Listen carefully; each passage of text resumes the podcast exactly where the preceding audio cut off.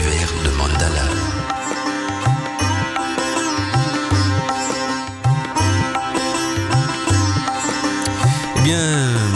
Bienvenue dans mon univers, mes amis. Bienvenue sur euh, Wiki Radio. On est ensemble jusqu'aux entours de 16 heures. Et euh, en plus, donc, on est dans Côte Montica pour y parler donc de magie, de sorcellerie, de chamanisme et de tout ce qui tourne donc euh, autour. Alors, euh, j'espère que vous allez bien, que vous passez une agréable après-midi parce que nous, donc, on est ensemble pour rentrer dans cet univers de la magie, mais aussi pour en comprendre son essence même, son principe de fonctionnement.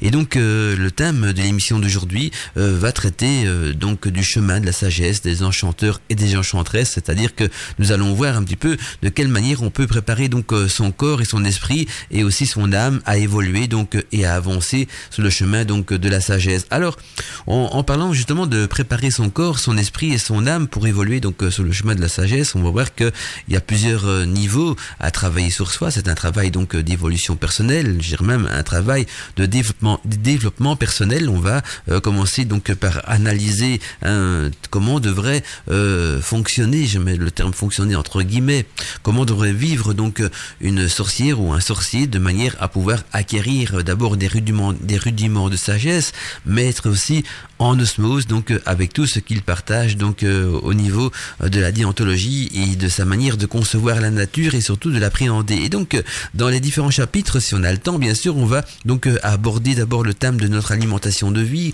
hein, comment euh, avoir une alimentation de, vie qui va attirer vers vous et donc euh, la sapience, c'est-à-dire hein, l'é- l'énergie euh, de la nature, la, la béatitude de l'univers et tout ce qui va avec. Et puis on va regarder également notre résidence de vie, donc quelle serait la manière d'adapter donc notre résidence, notre dans l'endroit où on vit, hein, de manière à pouvoir aussi l'adapter à notre manière de vivre. Et puis on va parler également donc de la vie relationnelle et si on a le temps, on va poursuivre donc je regarde mes petits post-it, je vous le cache pas, donc avec la croissance, le respect euh, et le respect de la nature, donc la consommation, la croissance et le respect de la nature. On va parler également donc de l'hygiène de vie, des remèdes de mère nature et aussi donc euh, la manière de méditer, de danser avec la nature.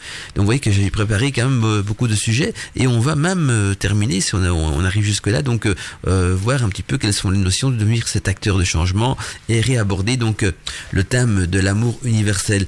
Donc ça fait beaucoup de pain sur la planche comme on dit donc dans le jargon euh, et on n'a que deux heures d'émission. Alors j'espère que la technique va suivre parce que il me semble déjà que à ce niveau-là ça ça me joue des siennes. La technique c'est en Arcadie, il y a des jours où ça va, il y a des jours où, où ça va moins bien. J'ai l'impression qu'aujourd'hui c'est un jour où la, la technique va, va peut-être nous abandonner. Je sens ça, je ne sais pas pourquoi, mais j'ai déjà eu quelques bugs. Donc on- je refais juste un tout petit essai pour voir si euh, le, lancement, le lancement donc des jingles euh, fonctionne bien. Donc euh, hein, on va tester ça ensemble. Est Impeccable. avec la collaboration du site de l'école des sorcières.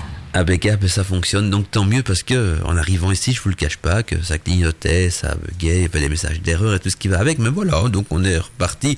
Hein. C'est les bonnes énergies du mandala qui ont fait que euh, tout se remet donc automatiquement euh, en route. Et donc on va nous, euh, quant à nous, donc débuter donc cette émission en analysant le principe même hein, de, cette sagesse, comment la faire rentrer en nous, parce que la sagesse, ça ne s'apprend pas avec avec l'intelligence, ça s'apprend pas avec le cerveau, avec la raison. Hein. Il n'y a pas des cours de sagesse en disant mais voilà, hein, pour connaître la sagesse, vous devez étudier une telle leçon, pratiquer un tel rituel, ou ou alors euh, acquérir une telle, connaissance. Non, non, la, la, sagesse, c'est vraiment une transformation de soi, une transformation de soi qui, qui on va on va peut-être se considérer. Je vais essayer d'employer des termes beaucoup plus clairs parce que le but de Conmantica, c'est quand même de, de vulgariser donc des informations initiatiques importantes qui en général sont accessibles qu'à euh, une certaine qu'on pourrait mettre entre guillemets aussi donc une élite d'initiés parce que c'est souvent comme ça qu'on les appelle, et là je parle bien sûr des élites initiées, des, anci- des anciennes générations. Hein, je parle pas de ce qu'on trouve sur Internet, par-ci, par-là, dans les blogs, euh, les chaînes YouTube. Non, je, on parle de- d'initiés de renom, et on va d'ailleurs faire allu- allusion justement, justement à l'école de Pythagore au cours de cette émission, et beaucoup de, de choses qui sont enseignées donc dans Code Mantica, en tout cas dans le thème d'aujourd'hui euh, viennent des enseignements donc de cette école de Pythagore. Et donc on- on- j'en reviens à nos moutons Et donc, euh, ce qui est une chose importante donc euh, à retenir, c'est que donc il faut préparer son corps, son âme et son esprit à acquérir d'abord premier élément qui sera la sagesse, et puis aussi la connaissance. Et on sait très bien donc que la sagesse et la connaissance font partie donc de la sapience. Et voilà pourquoi cette émission hein, pour le, thème justement des, des, chemins de la sagesse, donc des enchanteurs et des enchantresses, parce que on va voir comment préparer son corps, son âme et son esprit à devenir un vase de cette sapience, donc de cette connaissance de la sagesse qui en découle, parce que elle ne va pas sans l'autre. On a beau étudier la magie en disant, mais voilà, j'ai tous les bons grimoires au monde, j'ai les meilleurs livres, les meilleurs documents, tout ça. Si la sagesse ne, ne suit pas, ça ne sert strictement à rien. C'est comme si vous voulez passer votre permis de conduire et que vous dites, voilà, euh, j'ai réussi la théorie, j'ai le code, c'est impeccable, mais la pratique, là, c'est pas du tout mon domaine. Hein, on, laisse ça sur le côté ou le contraire. Hein, vous roulez très bien en voiture, mais vous n'avez pas du tout de, théorie. Hein, quand vous voyez le feu qui vient rouge, je dis, ah ben, je suppose qu'il faut accélérer. Quand c'est rouge, les priorités droite, on ne connaît pas. Euh, et puis euh, on dépasse comme on veut, on roule sous les trottoirs, ça devient. Oui, les deux vont ensemble. Et en magie aussi. Et quand je dis la sapience et la sagesse, et la sagesse, hein, la connaissance et la sagesse, bien la connaissance comprend elle-même de la théorie et de la pratique, et la sagesse comprend du vécu, de la transformation de soi, du développement personnel. Et c'est important parce que ce sont ces deux outils-là hein, qui vont façonner. Donc, euh, je vais employer ça au terme au féminin parce que je sais bien qu'il y en a beaucoup plus de, sur terre des sorcières que de Ce sont ces deux outils-là qui vont façonner donc la sorcière digne de ce nom, ou alors, si vous préférez, des termes, des termes plus nobles que le terme sorcier et sorcière, ben on va dire qu'ils vont façonner donc euh, des enchanteurs et des enchantresses. Et donc, euh, on va aborder donc le premier chapitre qui est l'alimentation de vie. L'alimentation de vie est un terme qui me plaît beaucoup parce que les aliments que vous ingurgitez chaque jour, ça, deviendra le ciment de votre corps. Hein. Chaque aliment que vous mangez, un fruit, des légumes, quoi que ce soit, hein, va, va être transformé donc en, en, énergie, en nutrition et va créer des nouvelles cellules dans votre corps et va également euh, vous donner la santé ou pas, hein, parce que ça dépend ce que vous mangez. Hein. Euh, comme dirait euh, notre ami Jean-Pierre Coffre, la, malbouffe ne donnera jamais une bonne santé. Hein. Il, il, y a se nourrir pour ne plus avoir faim et, et, se nourrir aussi pour vivre dans un corps sain. Et nous, on va regarder surtout donc comment se nourrir pour vivre dans un corps sain, mais aussi comment se nourrir dans un, esprit donc de sorcier ou de sorcière, c'est-à-dire se nourrir en restant dans nos valeurs donc euh, qui sont en osmose avec la nature. Et donc vous vous en doutez bien qu'au niveau de la nourriture, hein, la nourriture industrielle et hein, le fast-food et tout ce qui va avec ne sont, font pas partie donc de cet univers magique parce que euh, se nourrir est un acte déjà de magie. Se nourrir, c'est laisser rentrer de la nourriture dans votre temple, votre temple qui est le corps, le corps humain, hein, le temple qui est aussi le siège de votre âme. Et donc euh, cette nourriture qui rentre dans, votre corps est quelque chose d'important. Euh, si on veut, euh, je vais faire une petite, une petite allusion, même si vous n'allez peut-être pas comprendre mon, mon, mon parallèle que j'ai fait, mais dans le, le temple de Salomon, euh, on disait à l'époque qu'il ne peut pas avoir de, de mendiants, de colporteurs et, et, et d'intrus, des, des, des, personnes qui n'avaient pas leur place. On dit mendiants, colporteurs, en même temps des vendeurs, des, euh, dans tous ces termes-là, il y avait un, un, terme très ancien qui désignait donc pour les trois termes disait en en vieux grec, hein, on dit ça, les trois termes désignaient un seul terme qui veut dire des arnaqueurs. Arnaqueurs, justement, pas arnaqueurs de, de, de, de, de la vente ou quoi que ce soit, c'est vraiment arnaqueur de, l'enseignement, arnaqueur de la représentation, ce que c'est. Et le temple de Salomon était déjà un symbole donc de la sapience que nous on retrouve dans la magie, donc sur le terme sapience, hein, avec cette, cette, sagesse donc euh, et cette connaissance. Et donc euh, l'alimentation, c'est-à-dire qu'il faut laisser entrer dans son temple que des choses dignes de ce nom. Et l'alimentation hein, doit être euh, ta seule médecine. C'est une citation d'Hippocrate et je trouve cette citation est vraiment résume vraiment peut-être tout ce qu'on va voir donc dans ce chapitre-ci de l'alimentation, c'est-à-dire que l'aliment soit ta seule médecine. Hein, ça veut dire que c'est l'aliment qui va façonner ton corps et tes, cellules et donc euh, un aliment sain donnera toujours bien sûr un corps sain. Et donc euh, une alimentation saine euh, dans le cadre donc d'un chemin initiatique, donc dans le dans le cadre d'un cheminement initiatique, une alimentation saine vous, vous conduira vers une vie saine et donc c'est-à-dire une vie équilibrée et aussi une vie spirituelle, car les aliments que vous mangez deviendront donc euh, les briques et le ciment de votre corps. Il faudra bien sûr à ce niveau-là une première étape à faire à votre niveau que chacun va dire ouais mais à notre niveau, hein, moi qui suis le petit consommateur de tous les jours, moi qui fais partie de la matrix de, la société hein, et qui vit un petit peu en suivant le courant, parce que je sais bien que beaucoup d'entre vous hein, suivent le courant de manière volontaire ou souvent même involontaire. On, on vit dans une société, on vit en communauté et on va toujours s'adapter au comportement du grand nombre parce que ça fait partie de nos instincts de s'adapter donc euh, au grand nombre, c'est un petit peu comme si dans notre esprit, on dirait que la multitude a toujours raison. Hein. J'aime bien, ça fait aussi allusion à une phrase du loup et l'agneau. On disait la raison du plus fort est toujours la meilleure. Eh bien, ici aussi, j'ai l'impression que c'est la raison du, du, plus fort qui est toujours la meilleure. Parce que c'est la, la, raison du grand nombre qui sera toujours la, meilleure et qui sera toujours suivie par la, plupart des personnes. Et en disant, si je sors des sentiers battus, hein, je risque d'être pris pour un marginal ou, ou, un illuminé ou quoi que ce soit. Et pourquoi pas un initié hein? On pourrait très bien dire, si je sors des sentiers battus, hein, je risque d'être pris pour un initié, ce qui est beaucoup plus logique, évidemment. Et donc, il faut ça au niveau de l'alimentation saine, ce qui serait peut-être intéressant euh, pour vous dire que déjà de vous ingurgiter des choses qui vont pas vous polluer le corps, parce que euh, se nourrir, ce n'est pas s'empoisonner. et dites-vous bien que dans la nourriture actuelle, en tout cas, euh, dans, dans, ce qu'on peut trouver dans le commerce, euh, ben, chaque nourriture a un pourcentage de, de poison en elle, hein, parce que la nourriture donne la vie, mais en même temps nous nous contamine aussi, parce que manger d'abord, même si ce serait la nourriture saine à 100%, la nourriture crée des radicaux libres qui sont euh, bien sûr donc, euh, j'irais peut-être les, les, premières briques de, du vieillissement du, du, corps, mais ça on va peut-être laisser sur le côté, on n'est pas là pour faire un cours scientifique sur le vieillissement, mais il faut se dire aussi que la nourriture, elle comprend d'autres choses comme des pesticides par exemple, hein, des, des pesticides pesticides, euh, ou alors aussi hein, il y a de la macrobiotique parce qu'on met des antibiotiques aussi dans, beaucoup d'aliments. Euh, il y a également donc la génétique qui est parfois modifiée au niveau des aliments. Et donc une bonne chose déjà, peut-être pour commencer, et là c'est accessible à tous les niveaux, c'est de vous, vous orienter donc vers des aliments bio, hein, des aliments bio et d'origine naturelle, c'est-à-dire des aliments sans conservateurs et sans produits, sans produits chimiques, des aliments qui ont été cultivés euh, sans pesticides ou, ou même de, je dirais, euh, des, aliments qui ont été euh, élevés. On peut faire allusion même à la viande ou quoi que ce soit, hein, parce que tout le monde n'est pas forcément végétarien. Donc des aliments qui ont été élevés sans antibiotiques et sans tout ce qui va avec aussi hormones de croissance et, et, et voilà. Et donc c'est important parce que euh, je vais revenir à, à, à ce côté bio. Euh, on est dans une société qui fonctionne, qui fonctionne sur les principes donc de l'offre et la demande. C'est-à-dire que euh, ils vont toujours adapter euh, l'offre à la demande. Donc les, les producteurs les agriculteurs et, et, les grandes surfaces vont toujours adapter l'offre donc des produits qu'on vous met à, votre disposition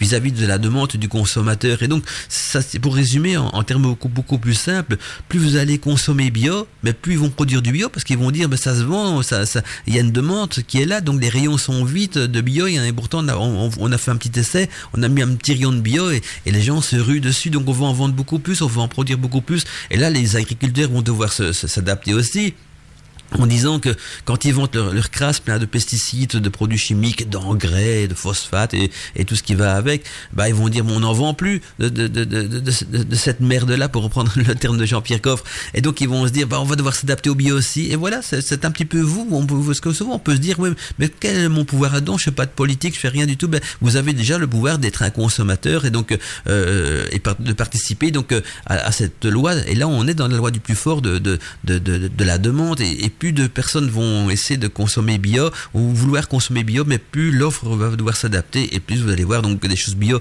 dans les grandes surfaces. C'est-à-dire qu'on va petit à petit finir par euh, dire aux multinationales de, de, la, de l'agriculture de laisser tomber donc tout ce qui est pesticides et hein, je pensais au glyphosate et tous ces, autres euh, petits trucs là qui, sont euh, très nocifs pour la santé, même si on essaie de trouver des arguments hein, pour dire le contraire, parce que c'est vrai que souvent quand il y a des attaques écologiques par des scientifiques qui nous disent attention, un tel aliment est très mauvais pour la santé, et il y a toujours euh, quelqu'un qui va payer un autre scientifique pour euh, dire le contraire. Et donc, euh, voilà, ne vous fiez pas à tout ce qu'on peut lire sur Internet, vous fiez seulement à un seul label, que le label bio, qui est pour le moment, j'ai bien pour le moment encore soumis à des règles très strictes, et là, vous diminuez déjà le risque de vous intoxiquer par des, trucs qui à longue peuvent, venir mauvais dans, dans l'organisme, parce que ça s'accumule, s'accumule, et imaginez donc sur des années, des années de nourriture, autant aller vers des choses saintes, et puis le bio n'est pas beaucoup plus cher à ce qu'on pourrait penser. Hein. Et, même si c'est un petit peu plus cher, bah, la qualité, euh, euh, faut mieux payer un petit peu plus cher et avoir des choses de qualité ou pas. Et puis,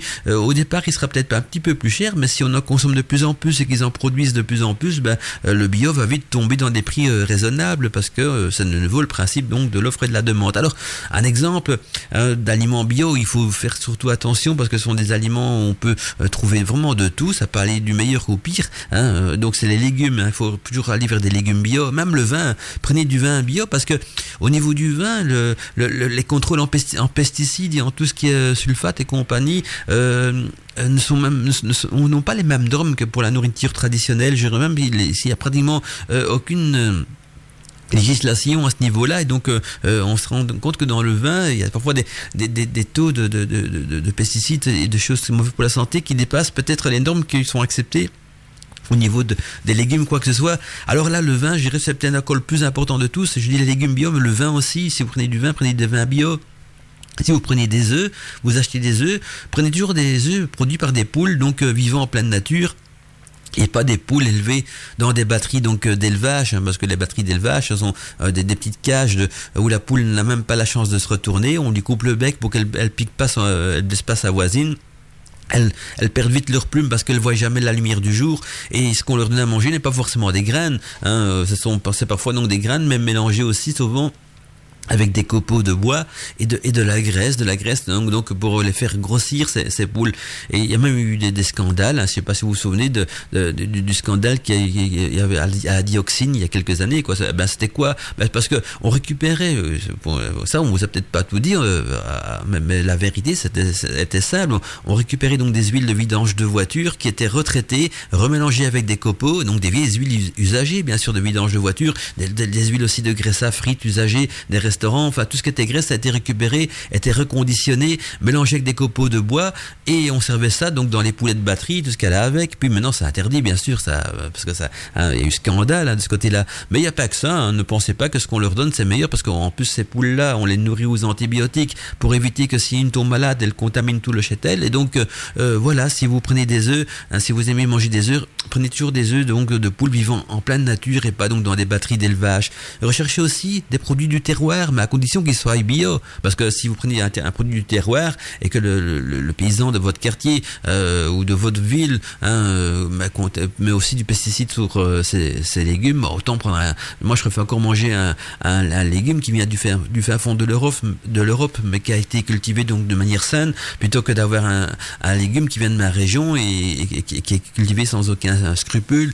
Ah, je vais vous donner un exemple encore, un truc que j'ai appris récemment qui m'a un petit peu choqué au niveau de la culture, c'est la culture des pommes de terre. Ah, mais ça c'est fantastique parce que les pommes de terre, hein, donc on, on, plante des pommes de terre dans le sol, elles vont, elles vont germer, elles vont faire des, des, belle, une, jolie plante, et puis quand elles ont suffisamment grossi, qu'elles se sont multipliées dans le sol, il faut les récolter. Alors maintenant, les récoltes industrielles, c'est très simple. On va d'abord asperger le, sang le champ d'un pesticide pour que toute la, végétation de la pomme de terre meure, et puis après, on retourne la terre pour prendre des pommes de terre, parce que si on tuerait pas donc la végétation, eh bien les, les grandes machines industrielles qui doivent récolter les pommes de terre n'arriverait pas, elle serait vite embourbée donc dans la végétation des pommes de terre. Et ça, vous voyez peut-être, on vous le dit pas, mais allez voir des cultures de pommes de terre, allez voir un champ un petit peu avant la récolte, tout fan dans le champ. Les herbes, les, que les pommes de terre, toutes les herbes fan parce que on a jeté un pesticide et donc euh, dès que la, partie verte, donc la pomme de terre est fanée, là on peut récolter son bulbe avec euh, la, machine qui va retourner la, terre et séparer donc la terre donc des pommes de terre.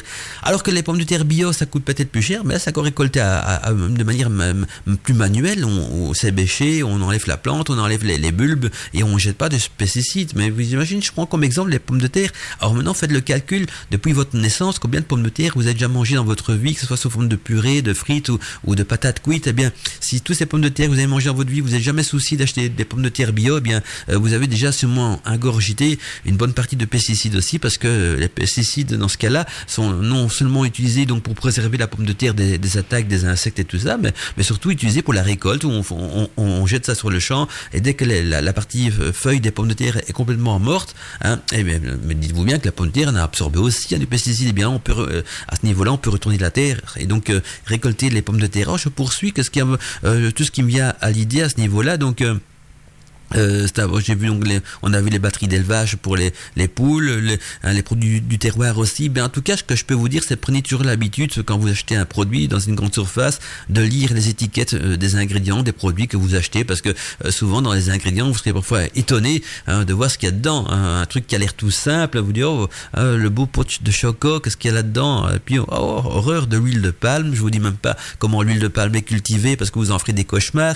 Et, et donc rien que l'huile de palme déjà hein, c'est très mauvais. Hein. Je ne parle même pas du côté cholestérol, des, tout ce qui va avec, mais c'est cultivé à l'autre bout du monde, hein, dans des normes qui sont pas plus du tout des normes européennes, où là on peut y mettre tout ce qu'on veut comme produit chimique. Ça va, ça va jusqu'à un tel point que, que les villages qui tournent autour donc des cultures de, l'huile de palme, donc les, villageois qui habitent, dans les alentours, attrapent même des cancers tellement qu'on utilisait des, des, pesticides et des trucs très mauvais pour la santé, que ce soit au niveau de, de, l'odeur, des rivières qui sont polluées, tout ça, que, que même les habitants de la région en, meurent. Et donc, euh, euh, donc, donc tout ce qui est à base d'huile de palme, hein, en plus de, boucher vos artères par le cholestérol, ben vous vous intoxiquera aussi. Et donc euh, voilà, pourtant ça a l'air tout bon du choco. Hein. Il y a du choco bien sûr sans huile de palme.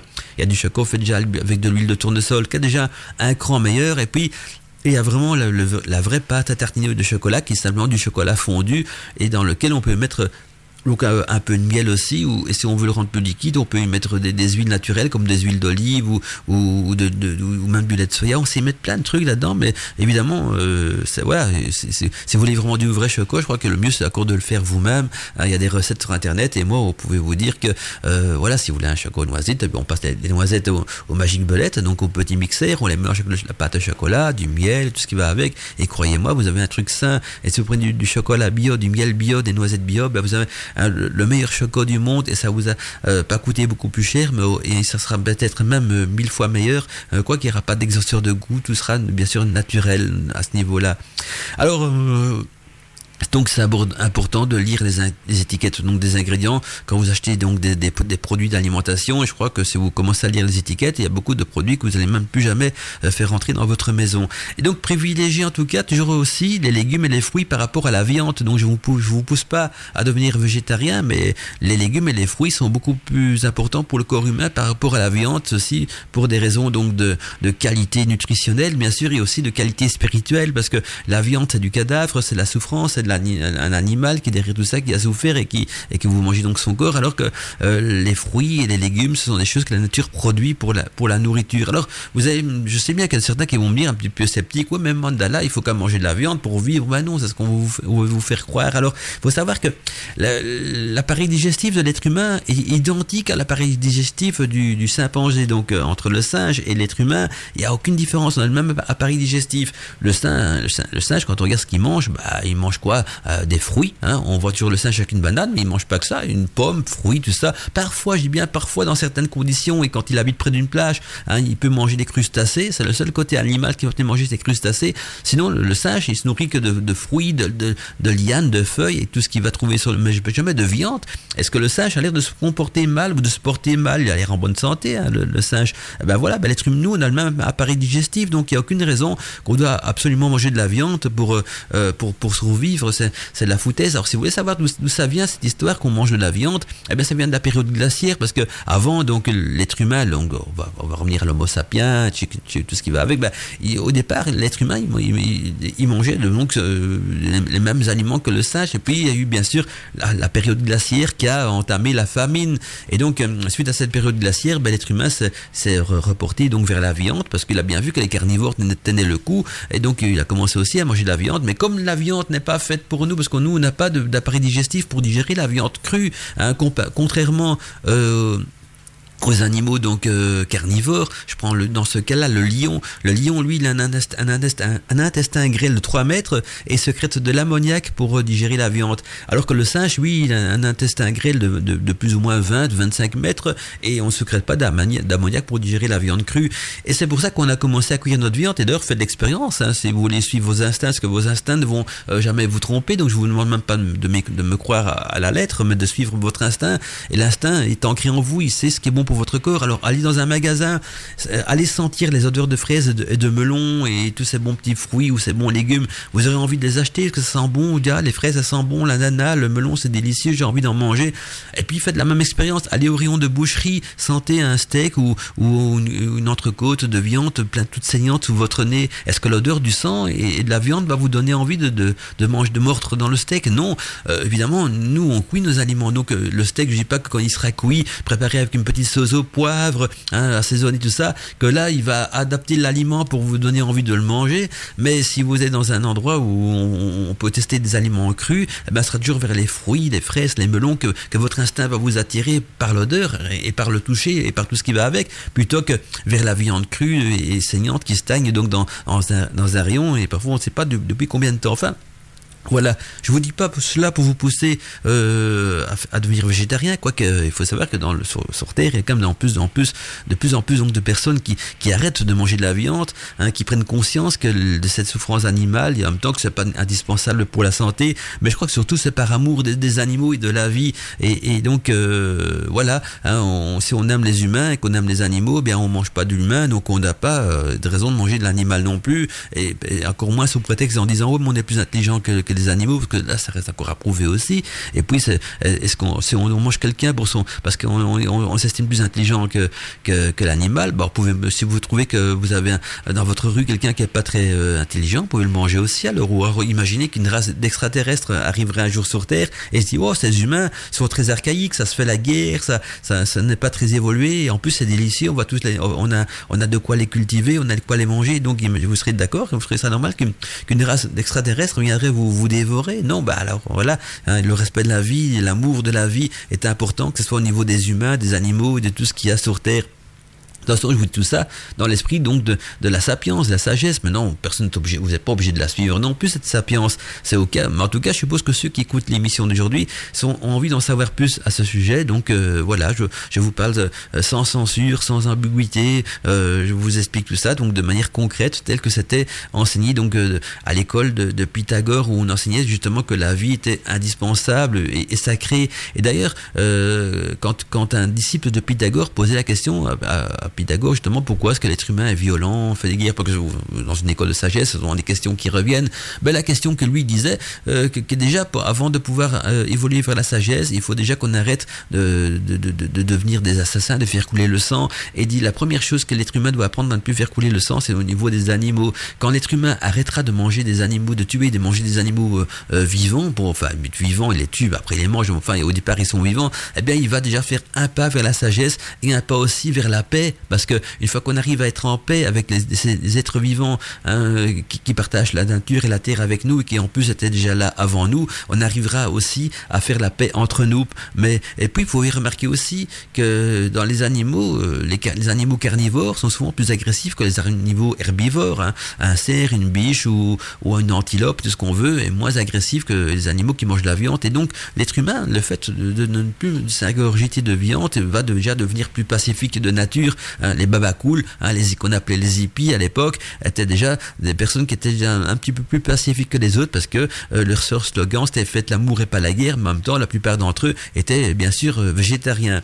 Alors je poursuis donc euh, en tout cas si vous voulez avoir une bonne santé, on conseille de manger 5 légumes et, fruits par jour. Alors je sais que c'est beaucoup, surtout quand on a une famille nombreuse, mais si vous privilégiez déjà les légumes et les fruits par rapport à la viande, vous êtes déjà sur la bonne voie et donc retenez que c'est pour des qualités, des raisons de qualité nutritionnel et aussi spirituel et donc de respect hein, de tout ce qui est vie. Alors, privilégier aussi des aliments, par exemple, donc on, on poursuit donc notre, notre réflexion et privilégier donc des aliments aussi euh, préparés donc euh, euh, avec des huiles ne donnant pas de, de, mauvais cholestérol et donc avec des bonnes huiles euh, pour la santé, hein, telles que par exemple l'huile d'olive, euh, l'huile de noix qui sont des bonnes huiles, l'huile de tournesol, etc. Par contre, éviter bien sûr les aliments préparés avec de l'huile de palme hein, qui elle donc, donne non seulement du mauvais cholestérol, mais aussi donc il faut pas oublier que son utilisation industrielle n'a été choisie uniquement que dans un but de profit et pas du tout pas dans un but dans un but donc de nutrition ou de bonne nutrition. Alors je vois que le temps passe vite. Hein. Il est temps pour moi, même avec un petit peu de retard, de vite euh, enclencher les publicités. Et on se retrouve donc d'ici quelques instants hein, dans la suite euh, de Code Mantica.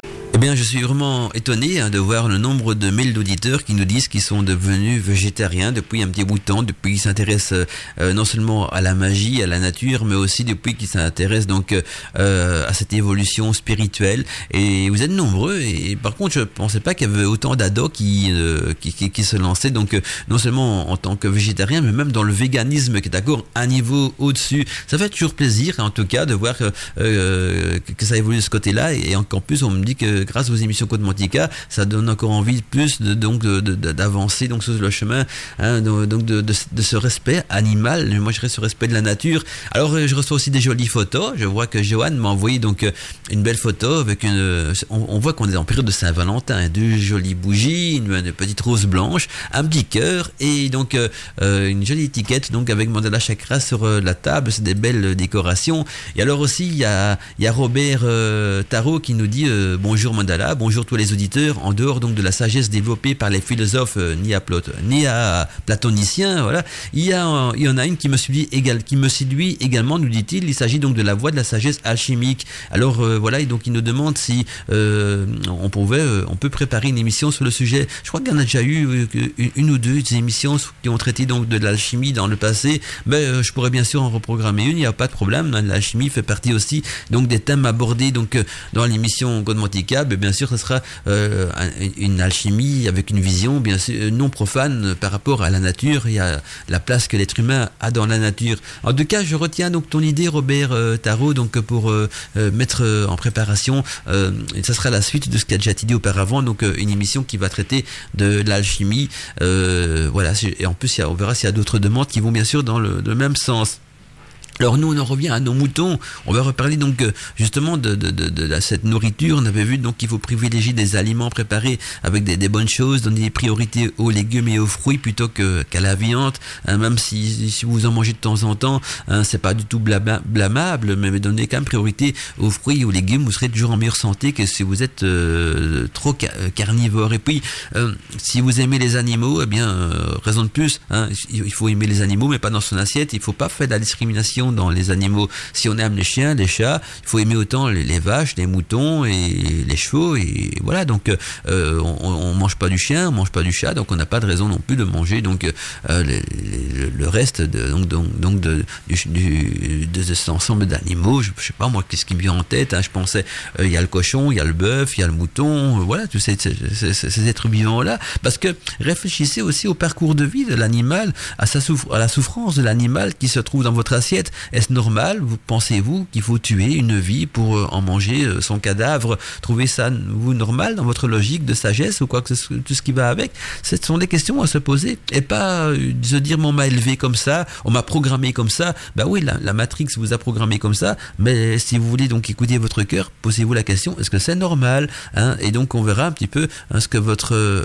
ça dépend si la réponse vient de votre ego, de votre âme, mais c'est important peut-être de faire une mise au point de sa manière de fonctionner dans la vie disant est-ce que, la vie que je mène actuellement est la vie que mon cœur a envie de suivre? Et donc aussi au niveau de l'ego humain, par exemple, euh, qu'est-ce qui lui donne droit euh, Le droit de vie sur une, espèce animale. Hein? qu'est-ce, que, qu'est-ce qui donne le droit à l'être humain d'avoir ce pouvoir de vie, donc de manger les autres animaux, alors qu'on pourrait très bien se mettre dans, un cas euh, de, science-fiction en imaginant des, des créatures venant d'un autre monde et qui se disent bah, les terriens ils ont l'air succulents, on va les manger. En plus ils sont pas très fufutes, Hein, ils auraient peut-être pas tort de ce côté-là, parce que hein, quand on voit encore depuis le temps qu'on est sur Terre et cette violence euh, qui fait partie donc de, de, la génétique humaine qui n'a toujours pas été maîtrisée, hein, on se demande si un jour l'être humain va arriver à devenir quelqu'un de sage. Mais Mantica déjà là pour vous mettre quelques petites puces à l'oreille. Moi, je, je, suis que, que le semeur qui jette des graines. Maintenant, est-ce que les graines vont tomber dans une terre et, et, donner des racines, ou elles vont tomber sur du, sur du béton, sur, du, sur de la pierre Je ne sais pas sur quoi elles vont tomber, mais voilà, je vous donne donc des principe de graines, à vous d'en faire ce que vous voulez. Mais prétendre, prétendre aimer les animaux ainsi que la nature, ben c'est d'abord respecter toutes les espèces animales, y compris. Hein, euh, donc si on ne mange pas du chien et du chat, il n'y a aucune raison de conscience de, pour faire cela euh, au niveau de la discrimination. Et donc, on pas de discrimination quand on aime les animaux. Et donc, on ne mange pas d'autres espèces non plus, hein, sans aucun scrupule, en tout cas, parce que euh, car là, a envie de vivre hein, ainsi que la souffrance animale est la même pour toutes les espèces Hein. Euh, que ce soit un, chien, un chat, un humain, un, canard, euh, un, cheval, un bœuf ou quoi que ce soit, ou un cochon, ben, la souffrance est la même, l'envie de vivre est la même chez tous, chez toutes, donc les espèces animales. Alors, on va quitter le côté alimentation, parce que j'ai dit qu'il y avait plusieurs chapitres dans l'émission, même si on est un petit peu en retard, donc euh, déjà une mauvaise nouvelle, on n'arrivera pas au bout de tous mes post-it de nouveau, mais c'est pas grave. Hein. J'envisage de plus en plus de sortir des Gotmantica hors série, donc qui seraient des podcasts où là je pourrais y aller dans 3-4 heures et, aller au fin fond de mon idée. Il faut que je trouve le temps pour le faire, mais ça pourrait se faire un jour hein, dès que j'arrive à, à me libérer un petit peu plus de temps de libre. Alors Maintenant, on va aborder un autre thème qui est donc la résidence de vie. Mais avant de, passer à ce, sujet-là, je vais envoyer les, deuxièmes publicités parce que là aussi j'ai pris du retard. Donc une petite page de publicité et un morceau musical et, tout, de suite après, donc on va entamer donc notre résidence de vie. Ça veut dire le temple de notre corps, hein, notre maison, si vous préférez. Comment l'adapter justement à une vie euh, plus conforme hein, avec la nature et aussi avec la sapience. Tout de suite, donc euh, après.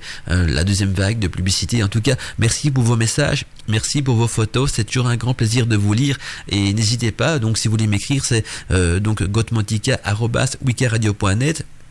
Il y a aussi donc l'adresse mail contact wikiradio.net ou alors le formulaire de contact du site internet www.wikiradio. 14h51, on est bien sûr sur Wiki Radio et dans l'émission Gotmantica. Bel après-midi à tous et à toutes. Et donc, euh, on poursuit donc l'évolution dans l'émission. Je vous redonne donc le titre de l'émission pour ceux qui seraient peut-être arrivés en plein cours d'émission. Donc, c'est le, le thème même, c'est le chemin de la sagesse, donc des enchanteurs et des enchanteresses. Et donc le sous-titre c'est préparer son corps, son esprit et son âme à évoluer et à avancer sur les chemins donc de la sagesse et surtout donc de la sapience. Et donc maintenant on va analyser euh, un deuxième point important dans notre vie parce qu'on y passe quand même, euh, une bonne partie de son temps, hein, rien que le fait déjà d'y dormir toute la nuit.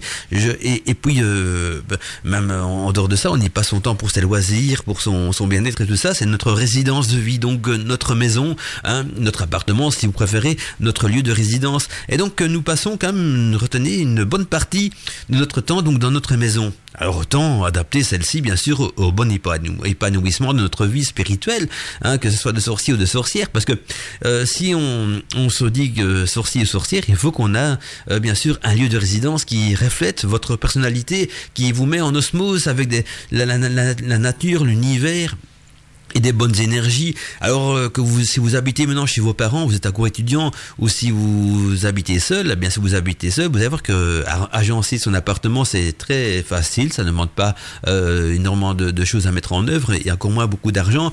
Et si vous habitez chez vos parents, eh bien rien vous empêche déjà déjà d'aménager votre chambre pour que justement elle coïncide euh, à cette évolution vers la sapience, donc à ce qu'elle vous mettre en osmose bien sûr avec vos valeurs de vie. Alors c'est important parce que pour notre épanouissement, première chose à faire chez soi, que ce soit donc je, quand je traite du sujet, c'est pour votre maison, votre appartement ou votre chambre, bien sûr, c'est de décorer votre maison avec des couleurs qui vous apportent de la joie au cœur. Hein, que ce soit au niveau des peintures murales, de vos meubles ou quoi que ce soit, il faut que quand vous rentrez dans votre maison, dans la pièce où vous vivez, hein, que rien qu'à voir donc des couleurs euh, murales, les, les, couleurs des meubles, les formes des meubles, toute la structure de votre appartement ou de votre maison, il faut que ça vous amène directement de la joie au cœur si vous vous sentez la tristesse, si vous sentez la dépression, si vous aimez pas votre lieu de vie, c'est qu'il y a un gros problème et surtout un gros problème de, prendre son, destin en main. Se dit il faut que je fasse bouger les choses. C'est mon, ma tanière, mon univers n'est pas adapté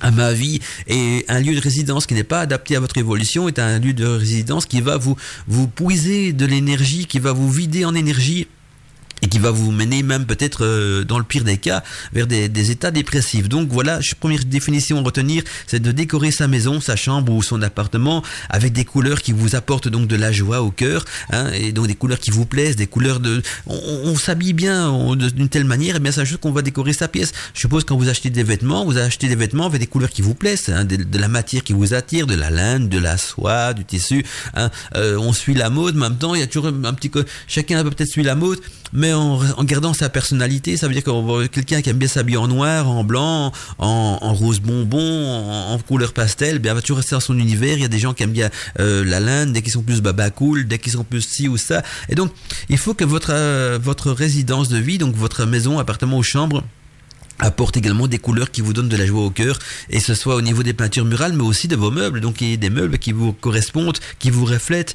et pas des meubles de récupération en disant mais il fallait bien trouver un truc ça j'aime pas trop mais ça me sert à quelque chose. Non il faut parfois mieux ne rien avoir qu'avoir des choses que, que, que l'on n'aime pas parce que autant que vous n'avez pas fait rentrer dans votre corps de la nourriture inappropriée eh bien autant que dans votre maison aussi il faut pas y faire euh, entrer dans votre maison donc dans votre résidence de vie des éléments inappropriés à ce que vous êtes. Donc il faut vraiment que chaque élément de votre maison reflète votre personnalité, reflète les, inspirations et les envies de votre cœur.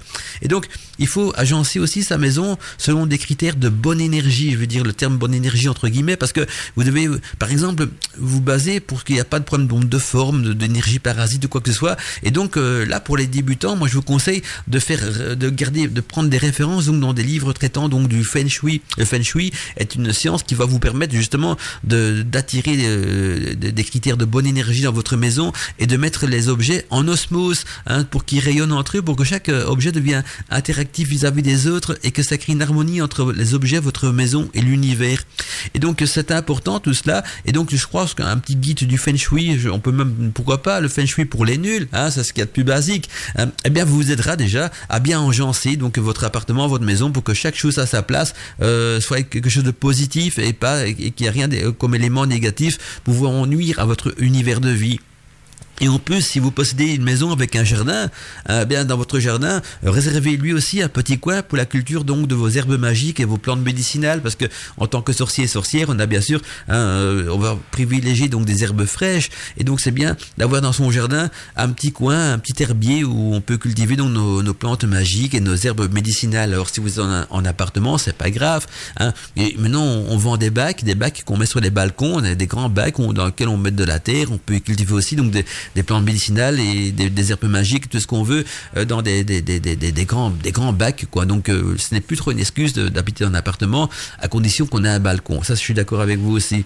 Et donc voilà, ce sont des choses importantes. Et si vous voulez en savoir plus justement sur le petit jardin euh, magique de la sorcière, moi je vous conseille, je vous propose après cette émission-ci, bien sûr, d'aller réécouter mon, un vieux podcast d'une émission Godmotica qui porte justement le, le titre du jardin magique de la sorcière et dans laquelle j'y traite justement de cette culture des plantes et des herbes magiques. Et là, on, y parle en détail hein, comment agencer son jardin magique pour euh, euh, cultiver donc des plantes indispensables donc aux, pratiques euh, sorciers et sorcières. Et donc, voilà, réservez un petit coin chez vous pour cette culture d'herbes magiques, parce que non seulement les, herbes magiques et les plantes médicinales vont vous soigner, ah c'est le but, hein, c'est de vous, soigner, hein, parce que euh, la mère nature nous donne toujours des bons remèdes, et puis il n'existe aucun mot sur terre où la nature n'a pas prévu un remède quelque part, mais en même temps ces plantes magiques qui vont vous servir à vous soigner ou dans vos rituels ont une autre faculté, euh, c'est-à-dire que par leur rayonnement, par leur présence près de chez vous, elles vont aussi leur envoyer leur, leur bonne énergie, donc vivre à côté de, plantes positives, guérisseuses ou, magiques, eh bien vous mettrez également en osmose avec cette culture, avec cette magie, avec cette végétation, et vous, avez, vous allez déjà vous retrouver donc dans un élément euh, qui est beaucoup plus approprié à votre univers aussi. Alors on va euh, évoluer nous dans la maison, on va laisser le jardin un petit peu sur le côté parce que euh, là il y a un podcast qui va vous donner tout ça en détail. Donc euh, le titre je vous le rappelle, hein, il est sur Arcadie TV et on peut le trouver aussi sur le site de Wiki Radio. Hein. si vous êtes dans les replis, les podcasts Wiki Radio, vous allez voir qu'il y a un podcast qui porte le nom donc du jardin magique de la sorcière. Et donc voilà, vous allez en apprendre beaucoup à ce niveau-là. Alors nous on reste dans la maison et on va regarder un petit peu maintenant le côté de la chambre à coucher. Alors pour nos amis étudiants, ben, c'est votre chambre, votre lieu de résidence. Donc là vous allez arranger votre chambre. Et si vous avez une maison, euh, il y a forcément une, chambre à coucher dedans aussi. Donc dans tous les cas, hein, donc il faudra aménager celle-ci aussi. Alors pourquoi aménager sa, chambre à coucher? Parce que vous allez passer quand même beaucoup de temps dans votre vie. Réfléchissez le nombre de nuits que vous allez y dormir. Même si on, est pas, on, est, on dort et qu'on est passif, c'est souvent dans cette période-là qu'on est le plus vulnérable aux ondes électromagnétiques, aux ondes de forme et au rayonnement euh, également qui est autour de vous. Et donc, on va aménager sa chambre afin donc d'y passer des nuits sereines et des nuits aussi euh, qu'on pourrait qualifier donc euh, d'initiatiques parce que la nuit porte, porte conseil et le rêve est souvent donc euh, initiatique également. Alors, euh, premier exemple pour euh, agencer sa chambre, c'est de placer si possible, j'ai bien si possible, son lit dans le sens du magnétisme terrestre, c'est-à-dire le magnétisme terrestre, c'est-à-dire qu'on va mettre la tête au nord et les pieds au sud, parce que le magnétisme terrestre fait que les ondes, les ondes magnétiques partent du sud et vont vers le nord. C'est pourquoi ça d'ailleurs que l'aiguille de la boussole sera toujours attirée vers le nord, parce qu'au nord il y a, y a plein de gisements magnétiques qui vont donc influencer l'aiguille de votre boussole.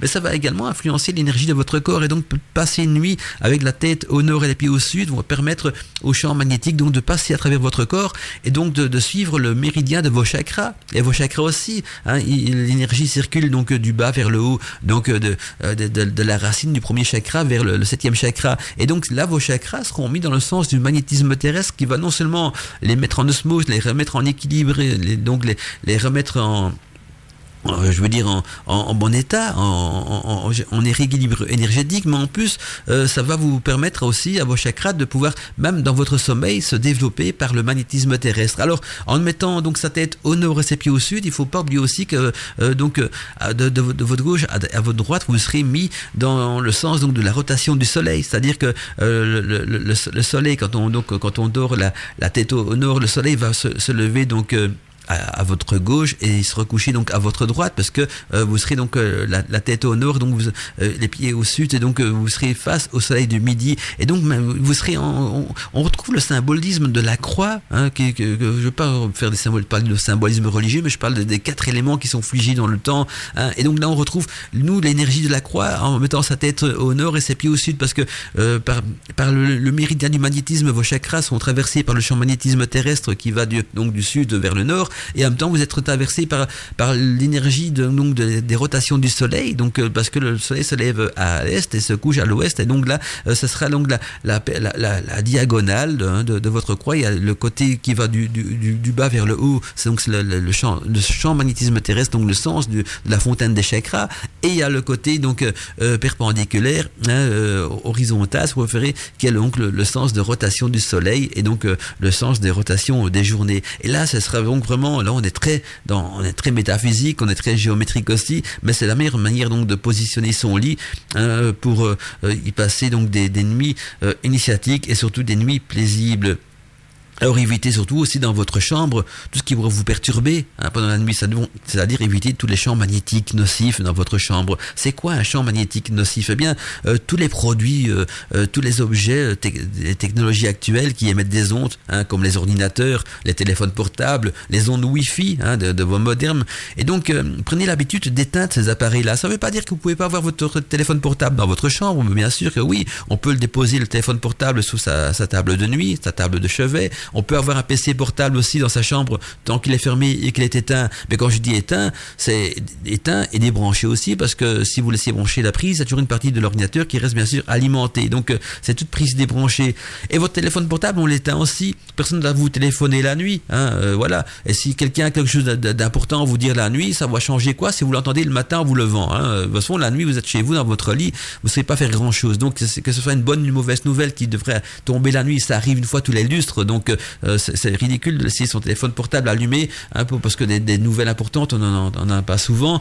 Et donc euh, voilà, mais si vous, voilà, si vous l'écoutez votre, euh, votre téléphone portable le matin en vous réveillant vers 6h, 7h du matin ou au milieu de la nuit, ça change pas grand chose. Et puis donc éteignez votre téléphone parce que le téléphone allumé il rayonne, hein. il, communique avec le central donc téléphonique et, donc tous les X temps il envoie un petit signal pour voir si tout va bien, pour se positionner et, et recapter, se mettre à jour. Et donc tout ça doit être éteint, ordinateur, téléphone portable donc euh, euh voilà tout ce qui tout ce qui produit des ondes. Et surtout les plus mauvais ce sont bien sûr les ondes Wi-Fi. Les ondes Wi-Fi qui, qui, viennent également donc de votre de votre moderne. Donc si vous avez un moderne pour internet c'est bien. Mais la journée vous surfez pas parce que vous dormez. Alors ne laissez pas allumer quand vous surfez pas parce que lui il continue à rayonner hein, et donc il rayonne et il vous contamine des ondes Wi-Fi. Alors les ondes Wi-Fi ce sont pour vous donner l'idée ce que c'est comme ondes ce sont les, les, ondes identiques à ce qui sort d'un micro-ondes en moins puissant. Heureusement sinon vous serez tous euh, euh, grillés. Mais c'est mauvais ça casse le noyau de vos cellules, ça perturbe votre sommeil, ça perturbe beaucoup de choses. Donc, euh, coupez votre Wi-Fi. Parce que dites-vous bien que même en coupant votre Wi-Fi, vous serez toujours peut-être irradié par le Wi-Fi de vos voisins. Mais enfin, c'est déjà bien de ne pas voir la source de chez soi. Les murs, ça bloque déjà une bonne partie. Les meubles, les murs donc en énergie. Donc, euh, coupez votre modem Wi-Fi. Si vous surfez pas la nuit, il n'y a aucune raison de, de le laisser allumer. En plus, ça consomme du courant hein, sur une année. Euh, si vous coupez toutes les nuits votre modem Wi-Fi, ben, je pense que vous allez faire au moins environ 200 euros d'économie en électricité par an. Ce qui quand même pas négligeable. Hein, 200 euros, on est toujours content de les économiser. Donc le fait de sur, sur, sur, une année, donc il y a quand même 365 jours dans une année, donc on va dire dans notre cas, il y a 365 nuits. Eh bien, si chaque nuit vous coupez votre modem Wi-Fi, eh bien, vous allez économiser. Et c'est pas des blagues, ça a été prouvé, ça a été calculé, parce que ça consomme beaucoup. C'est un émetteur. Un émetteur consomme beaucoup. Là, on parle même pas des zones nocives, on parle donc de la consommation. Vous allez faire une, économie de, de 200 euros. Donc, ça veut dire qu'avec ces 200 euros, vous pouvez vous les mettre dans une tirelire pour partir en vacances. Vous pouvez vous offrir un bon petit restaurant pour la, pour la Saint-Valentin. On peut déjà faire beaucoup de choses hein, pour 200 euros. Et juste, juste en prenant cette habitude donc de, couper euh, son son des, modernes Wi-Fi donc la nuit pour euh, aller dormir donc son, son décodeur d'internet. Alors euh, donc là on parle des champs magnétiques, téléphone portable euh, et, tout ce qui est Wi-Fi et tout ça. Et donc ces appareils vont non seulement perturber votre sommeil, mais maintenant on va voir aussi qu'est-ce qui va permettre à votre sommeil d'être positif. Hein, on a on a vu le négatif, il y a le positif aussi.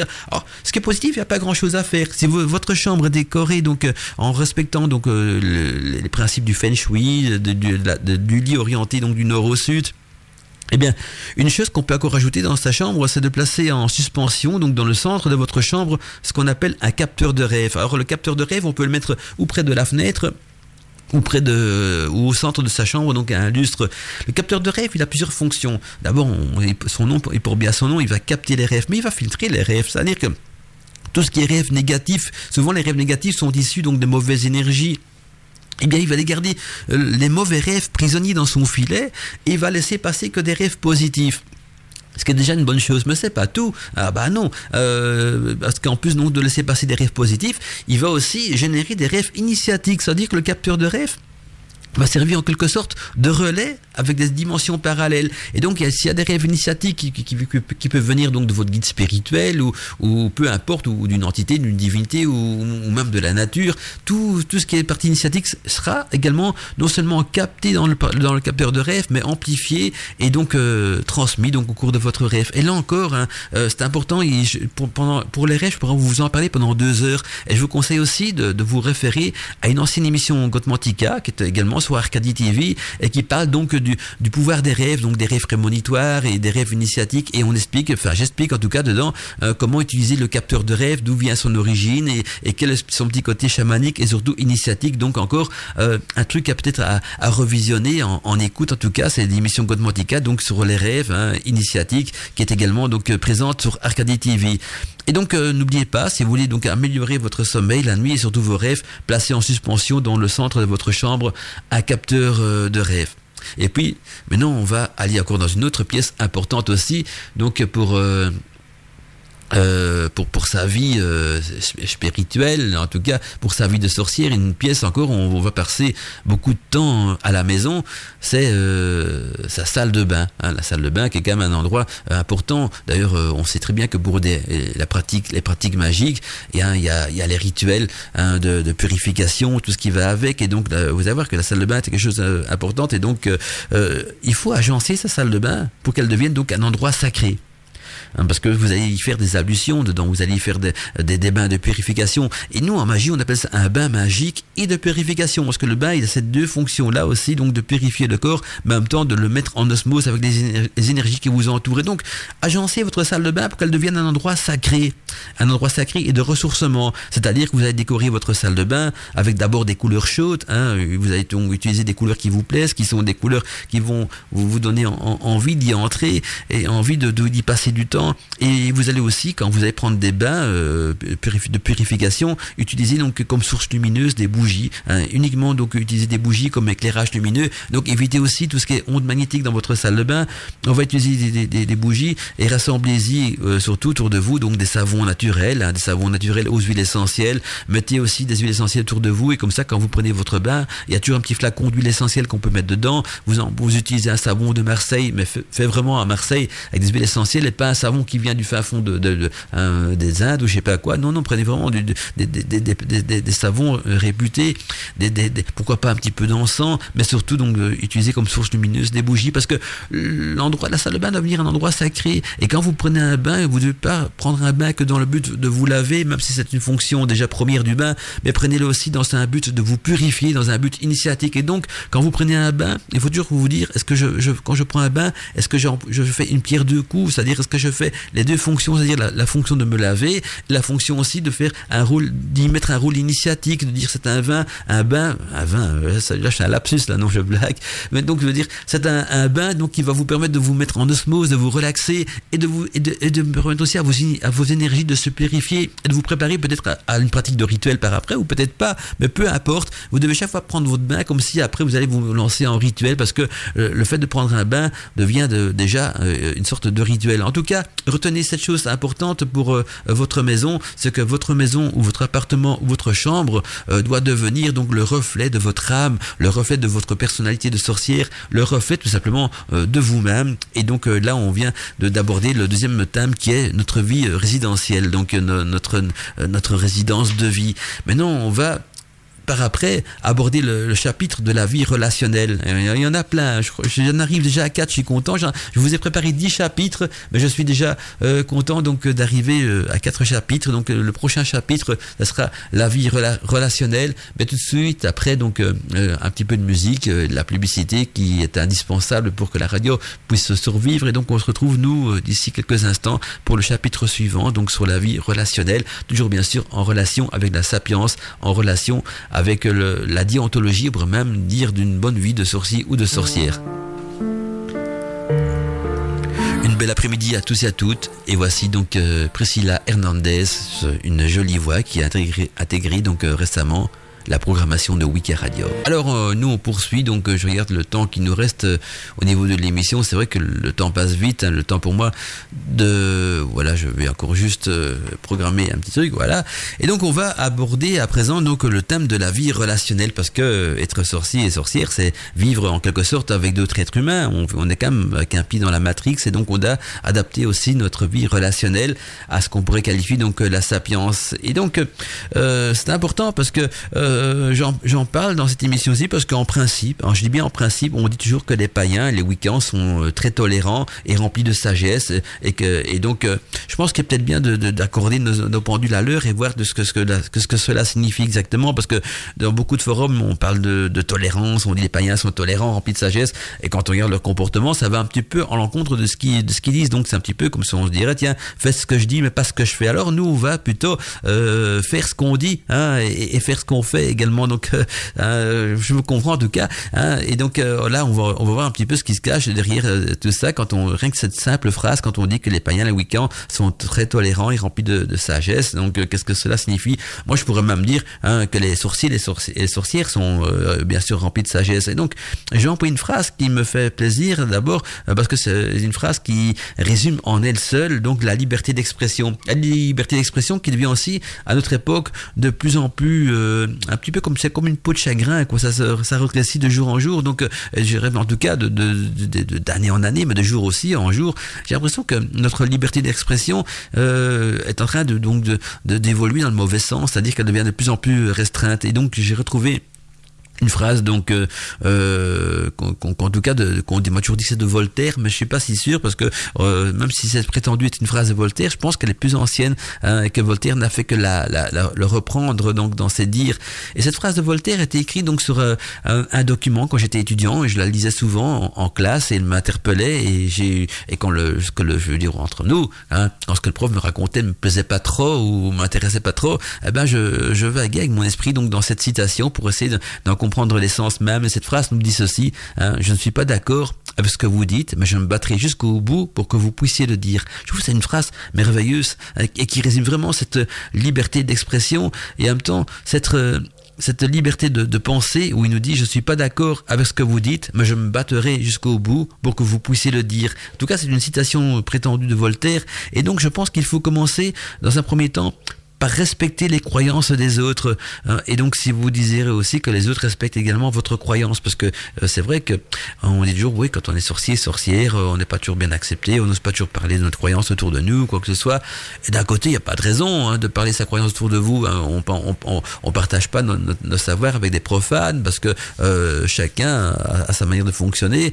Et donc, d'un côté, je vois pas trop la, raison d'en parler, mais en même temps, dites-vous bien que pour que vos croyances à vous, votre religion, ou en tout cas soit respecté, il faut que nous aussi on respecte les croyances des autres. Et je pense que, mais je pense que dans ce sens-là, ça va. Nous, on a tendance, les païens, les week-ends, les sorciers, sorcières, ont souvent tendance, à, je dis pas tous, mais une bonne partie, ont tendance à respecter les religions des autres, mais c'est souvent les autres, on va se dire, qui respectent pas notre religion. Et donc, je pense que là, pour que ce soit équitable, il faut que la balance redevienne en équilibre et que euh, le respect fonctionne bien sûr dans les deux sens. Et donc, la sagesse nous enseigne euh, aussi, euh, toujours dans ce cadre de liberté d'expression, que la liberté, la liberté tout simplement s'arrête là où commence celle des autres. C'est-à-dire que on peut reprendre donc la phrase de la démocratie, la démocratie qui va, qui, qui, qui, qui se résume en cette phrase-ci en disant dans la vie on fait ce qu'on veut mais ta liberté s'arrête là où commence celle des autres. C'est à dire que si on aime écouter de la musique euh, à fond chez soi hein, euh,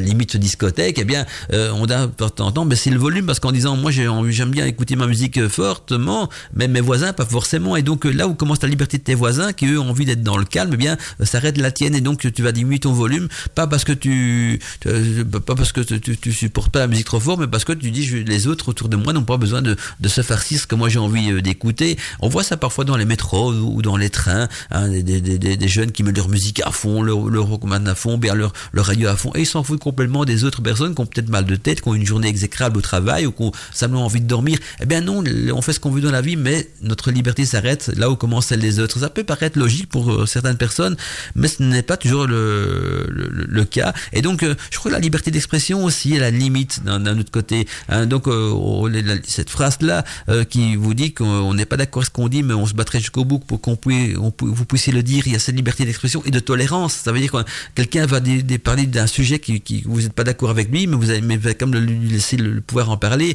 Donc il y a la liberté d'expression mélangée avec la tolérance. Et donc, euh, mais ça s'arrête également là où commence la liberté des autres. Et donc quand je vois, euh, quand on a des choses à dire d'importantes, il faut toujours le dire dans la sagesse. Quand je vois des personnes qui, utilisent des, des, des propos racistes, des propos, des propos xénophobes ou peu importe dans, dans des discussions, des forums, mais euh, même si eux considèrent ça pour la liberté d'expression, je veux bien, mais euh, non, là, là on n'est plus dans la liberté d'expression parce que euh, elle s'arrête justement où commence celle des autres et tout le monde n'a pas forcément envie d'entendre ça ou, ou, des insultes ou des injures, il y a de tout. Hein. J'aime bien prendre Internet comme micro-monde parce que sur Internet il y a vraiment de tout, il y a à boire, il y a à manger. Donc il faut respecter les, autres et penser que dans la liberté d'expression, la sagesse vous enseignera de tourner le dos aux, relations conflictuelles. Donc, euh, il faut il faut toujours tourner le dos à tout ce qui peut créer, générer des conflits parce que euh, c'est également un élément de sagesse et ne pas donc les affronter. Il faut jamais affronter les, les conflits, mais euh, tourner le dos. Or, c'est pas du tout un, signe de lâcheté, loin de là. Hein. Ben, dites-vous bien que plutôt un feu qui n'est plus alimenté finira toujours par s'éteindre. C'est vrai que si vous avez un feu qui brûle et, qui est toujours qui, qui, n'est plus alimenté, il finira par s'éteindre. Et donc, il faut toujours tourner le dos au conflit hein, plutôt que, que, les affronter. Je vais vous expliquer pourquoi. D'abord, il y a une phrase qui nous vient donc euh, de la sagesse euh, chinoise, hein, ça nous vient du, Tao, et le Tao qui nous dit que euh, le sage, quand il voit la, il y a le sage il y a le sot. Alors euh, le sage, quand il voit la, la, la vague, euh, ça fait allusion à un tsunami, donc une grande vague qui vient vers, vers les personnes.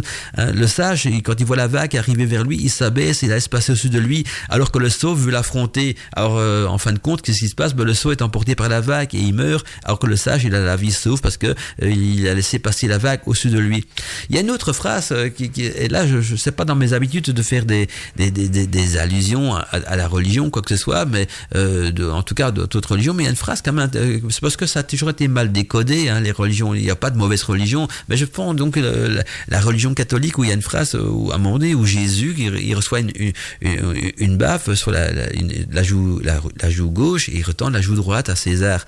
Alors tout le monde va dire, oui, c'est un signe de lâcheté. Je crois plutôt que c'est un, signe de sagesse. Parce que euh, quand on reçoit un, coup, que ce soit verbal ou quoi que ce soit, hein, ça va générer en vous de la violence. Mais si vous générer la violence, ça veut dire que la violence vous a contaminé, donc ça veut dire que l'autre vous a contaminé avec la violence. On le voit fréquemment sur l'autoroute, hein, hein, quand quelqu'un klaxonne ou fait un, bras d'honneur, il y a l'autre qui riposte et tout ça, et, puis ça dégénère. Hein. Et moi, je vais vous expliquer une, une situation que j'ai vécue moi-même euh, quand j'étais moniteur. J'ai été moniteur éducateur avant d'être enseignant, et donc euh, à l'époque, je m'occupais de camps de vacances avec des enfants, et on faisait euh, souvent sur la plage qu'on appelait donc le jeu du château de sable. Ça consistait donc à chaque enfant de faire un, grand château de sable avant que la marée montait. Et donc, quand les, châteaux de sable étaient finis, on attendait, puis la marée montait, et le gagnant était celui-là qui possédait donc le château de sable qui traînait le plus longtemps quand la marée monte, donc le château de sable qui était le moins vite emporté par la marée. Et à un moment donné, j'ai observé deux enfants qui, avaient un comportement très spécial. Ça veut dire qu'ils font chacun leur château de sable, et il y en a un sans le faire exprès. Au départ, c'est pas du tout fait exprès. Il, y, a, un truc qui, est tombé de son château, il était un petit peu énervé, il jette sa pelle, évidemment, en jetant sa pelle, il n'a pas trop regardé où il a jeté, et il a jeté, elle a rebondi sur le château d'un autre qui a abîmé le château de l'autre. L'autre n'était pas content, l'autre enfant. Hein, lui a riposté, il dit, ah, ben, t'as abîmé mon château, il est venu, il a donné un coup de pied dans le château du mec qui a jeté sa pelle, et vice versa. Oh, le mec à qui on a jeté sa pelle, a donné un coup de pied dans le château de l'autre, et puis ils se sont démolis chacun leur château mutuel, hein, et donc il n'y avait plus aucun château, à, casser le château de l'autre, puis ils se sont battus, ils sont venus aux mains, là on les a quand même séparés, et voilà, ils ont été punis, et donc ils ont, ils ont, non seulement ils n'ont plus participé au concours, ils n'avaient plus du tout de château, et ils ont été punis toute, toute la journée pour, pour, ça, donc ils n'ont rien gagné, mais ils ont laissé entrer la violence entre eux, et donc... Ils ont, le fait de se laisser contaminer avec la violence est déjà euh, faire dos à, la sagesse parce que c'est ce qui génère euh, à, l'échelle mondiale des guerres. Hein. maintenant, le, scénario du château de sable, on va le remettre entre deux pays, deux puissances mondiales qui détiennent la, bombe atomique et qui se disputent pour des futilités parce qu'on se dispute les chamailleries entre les pays, c'est toujours pour des problèmes d'ego, hein, d'ego de, de, pouvoir, d'ego de pétrole, peu importe, hein, ou d'argent. Et donc, imaginez le, ce que moi j'ai vécu au niveau du château de sable entre deux pays, bah, euh, chacun envoie ses bombes atomiques et puis voilà, il n'y a plus de pays, il n'y a plus personne, et, les citoyens n'ont rien demandé à personne. Les citoyens qui sont peut-être pacifiques comme vous, moi, euh, ceux qui écoutent l'émission, eh ben on vous a détruit par une guerre nucléaire que vous n'avez jamais demandé et que vous avez dû subir parce que euh, deux personnes qui avaient un ego démesuré se sont chamaillées et ont, joué euh, à appuyer sur le bouton pour massacrer l'autre.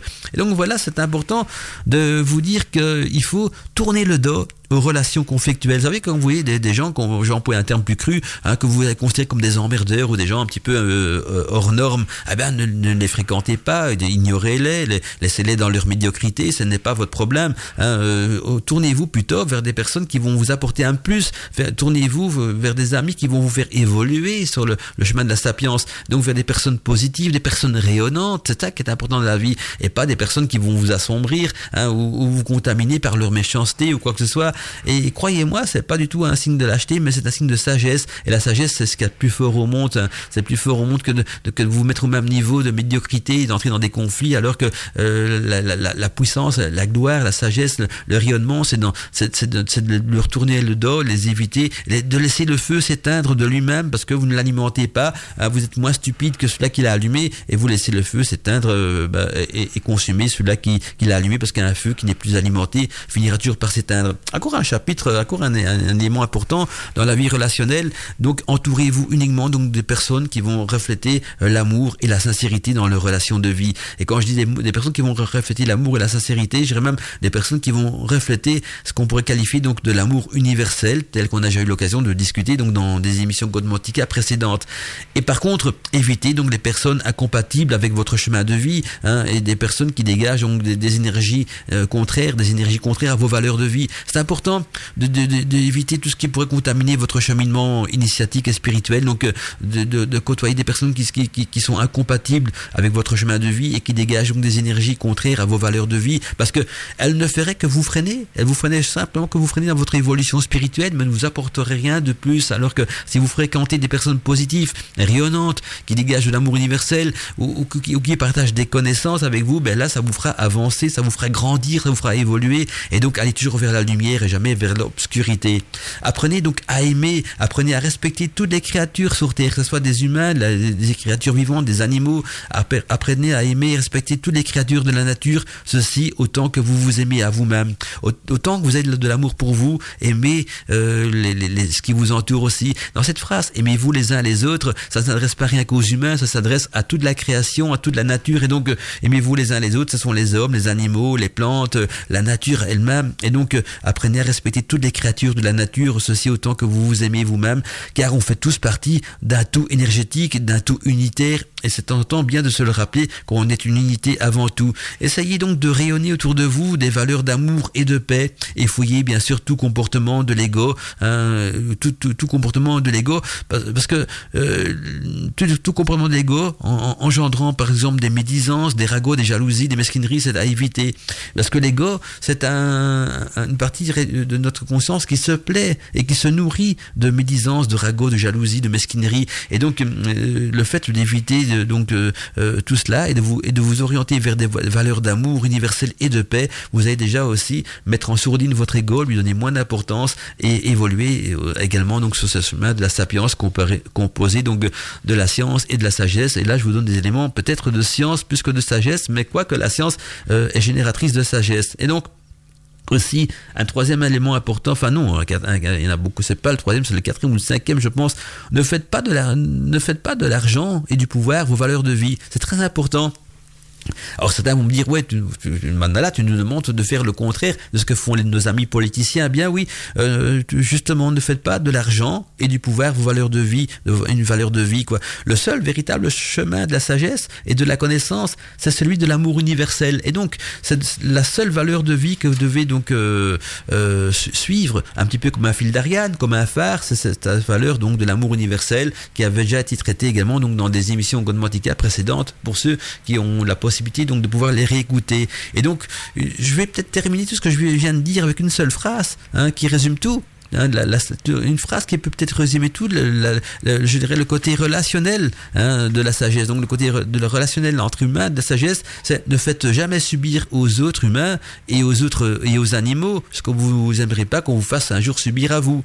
Donc retenez cette phrase qui résume tout. Donc euh, cette relation hein, avec euh, le comportement avec les humains ou les animaux, c'est de ne jamais faire subir aux autres humains ou aux animaux ce que euh, vous, vous n'aimerez pas qu'on vous fasse subir à vous. Et si vous respectez ça, vous êtes déjà sur la bonne voie relationnelle. Et puis, je vais terminer donc ce chapitre avec euh, un texte qui m'interpelle parce que c'est un texte qui nous vient donc euh, d'un sage, un sage qui s'appelle Socrate. Alors, Socrate, il avait dans la Grèce antique une haute opinion donc de la sagesse. Et quand quelqu'un vient un jour le trouver, hein, le grand philosophe lui dit ceci. Alors je vous remets dans le contexte donc de, cette euh, petite euh, discussion entre Socrate et, et son ami. Et donc l'ami vient trouver Socrate et il lui dit Sais-tu, euh, Socrate, ce que je viens d'apprendre de ton ami hein, donc d'un de ses autres amis? Et puis Socrate, qui lui était quand même un pilier de la sagesse, il dit Un instant, répondit Socrate, avant que tu me racontes, j'aimerais te faire passer un test, c'est-à-dire le test des trois passoires. Et puis son ami qui réplique les trois passoires. Ben oui, euh, reprit Socrate, avant de me raconter donc toutes sortes de choses euh, sur les autres, il est bon de prendre le temps de, filtrer ce que l'on aimerait dire donc euh, à travers les trois passoires. C'est ce que j'appelle justement le test des trois passoires. Alors la première passoire, c'est celle de la vérité. As-tu vérifié si ce que tu veux me dire est vrai? Son copain qui réplique, enfin son ami qui réplique, non, je, n'ai simplement entendu, j'en ai simplement entendu parler. Très bien, dit euh, Socrate. Tu ne sais donc pas si c'est la vérité. Essayons de filtrer autrement, en utilisant donc la deuxième passoire, c'est celle de la bonté. Est-ce que tu veux m'apprendre sur, sur mon ami quelque chose de bon? Ah non, au contraire, réplique donc euh, l'ami de Socrate. Donc, continue à Socrate, tu veux me raconter des mauvaises choses sur lui et tu n'es même pas certain qu'elles sont vraies. Tu peux être peut-être encore passer donc, le test, hein, le troisième test, hein, donc euh, parce qu'il reste encore une passoire, donc le test de la troisième passoire, c'est-à-dire celle de l'utilité. Et puis donc Socrate demande à son ami, est-il utile que tu m'apprennes ce que mon ami aurait fait? Non, pas vraiment, répond donc l'autre. Alors conclut Socrate, si ce que tu as à me raconter n'est ni vrai, ni bien, ni utile, pourquoi vouloir me le dire?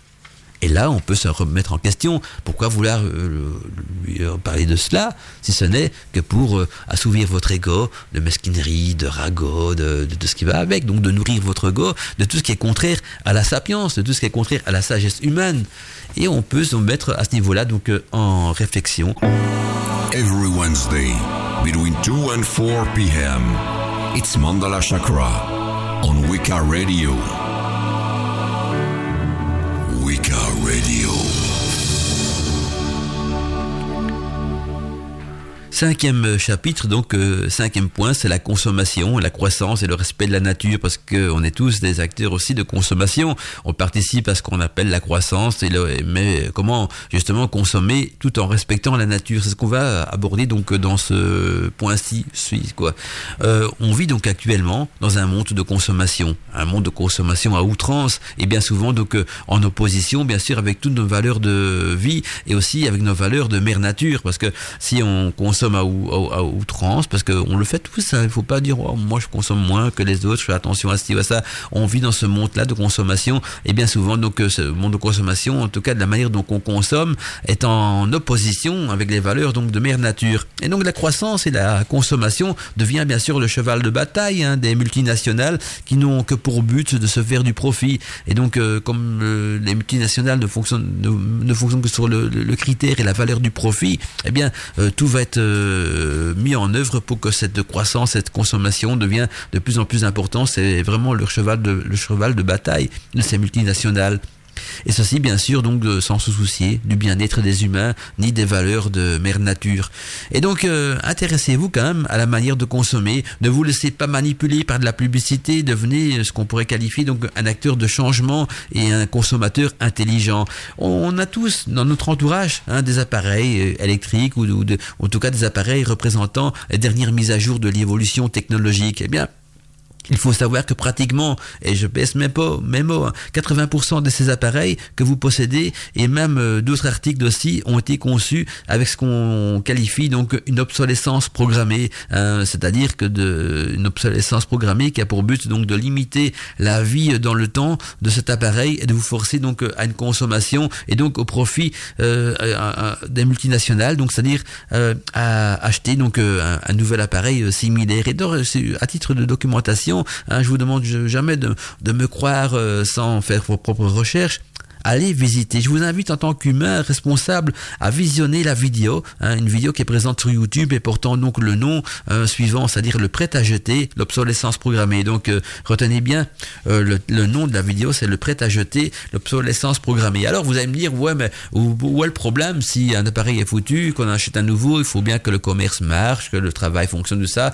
Alors non, pas du tout, parce que d'abord cette consommation à outrance, cette production d'appareils qui, qui ont une durée de vie limitée dans le temps épuise euh, les ressources euh, de la terre, hein, les, ressources des mines, les ressources des combustibles pour les fabriquer, euh, tout ça, ça, c'est déjà en train, on est déjà en train à ce niveau-là d'épuiser mère nature, mais en plus on la pollue c'est ça peut-être le, le, plus grave encore, c'est non seulement on l'épuise, mais en plus on la pollue. Et donc, il euh, faut savoir que dans cette obsolescence programmée, euh, vous achetez un ordinateur, euh, un téléphone portable, le téléphone portable. je ne vais pas donner des marques, mais il y a des marques qui ont qui ont programmé donc une puce dans votre téléphone portable pour qu'il ait une durée de vie de deux ans, le temps de la garantie. Alors cette puce peut bien sûr être adaptable. Si un jour la garantie en Europe passe à trois ans, eh bien ils vont adapter lors d'une mise à jour, peu importe. Cette puce a fonctionné donc correctement trois ans. Et qu'est-ce qui se passe après deux ans? Ben, Après deux ans, votre téléphone portable va commencer à, à, à un terme que tout le monde utilise, à bugger. Hein. Il va commencer à déconner, il va être plus lent, il va clignoter, il va, vous devez appuyer plusieurs fois sur, euh, euh sur l'écran pour envoyer un lettre, vous allez dire ça bug et, vous, vous allez trouver ça normal, vous allez dire bah c'est de l'usure. Alors pas du tout, c'est une petite puce qui est très programmée pour s'enclencher et commencer donc à donner des signes de, de, de de votre téléphone et, et, au fur et à mesure que les jours vont évoluer, bah, cette puce va enclencher des nouveaux bugs, des nouveaux problèmes et donc voilà, votre téléphone n'avait strictement rien parce que euh, si vous allez dans les sites russes, des sites peut-être pas toujours recommandable, mais ils, vendent des petits programmes qui vont vous remettre euh, cette puce euh, aux valeurs d'usine, qui, vont réinitialiser la puce euh, de l'obsolescence programmée, et vous allez voir que votre téléphone, même après 3-4 ans, il va revenir comme neuf, comme s'il aurait une nouvelle jeunesse, il va, va redémarrer correctement, et souvent, la puce qui envoie le bug est dans la batterie de votre téléphone, et donc parfois même le fait de changer de batterie va redonner une nouvelle vigueur à votre téléphone, parce que vous allez repartir avec une nouvelle puce qui est, qui est donc, qui repart à zéro. Alors je prends l'exemple des téléphones portables, mais il y en a plein de toujours en restant dans les téléphones portables. Faut savoir aussi que, que tous ces, téléphones, en tout cas certaines marques fabriquent ça dans les pays euh, du tiers-monde, c'est-à-dire que là, les gens, euh, ils travaillent parfois 24 euh, heures sur 24, ils passent 7 jours sur 7 pour un salaire de misère. les usines d'une marque célèbre hein, cautionnent un suicide par, par, semaine dans leurs usines, donc imaginez les conditions de travail. Hein, on est quand même proche de l'esclavage. Hein, un suicide par semaine dans une usine. Évidemment, les coups de fouet sont remplacés par la misère avant les esclaves, on leur donnait des coups de fouet pour les obliger à travailler gratuitement. Maintenant, on, on laisse des pays du tiers-monde sombrer dans la misère. Comme ça, ces gens-là acceptent de travailler pour une pomme et une poire, on va dire pour, hein, pour, pour un euro ou deux par jour. Hein, et, donc, euh, voilà, ils travaillent des, heures euh, euh, carabinés, ils dorment, dans, ils dorment dans les usines, ils vivent là-dedans, ils font partie de l'usine. Ce sont des, esclaves modernes, quoi. Et les coups de fouet, les coups de, fouet ont été remplacés par ça, par, par la misère qu'on a créée dans ces pays-là. La misère où personne s'en préoccupe, justement, on laisse ces pays-là s'engouffrer dans cette misère sous prétexte que bah voilà, hein, c'était un autre pays, c'est notre frontière. Moi, je me rappelle d'une phrase que mon prof de philosophie disait quand j'étais étudiant. Il me disait toujours, vous savez pourquoi est-ce que l'être humain a inventé les frontières entre les pays?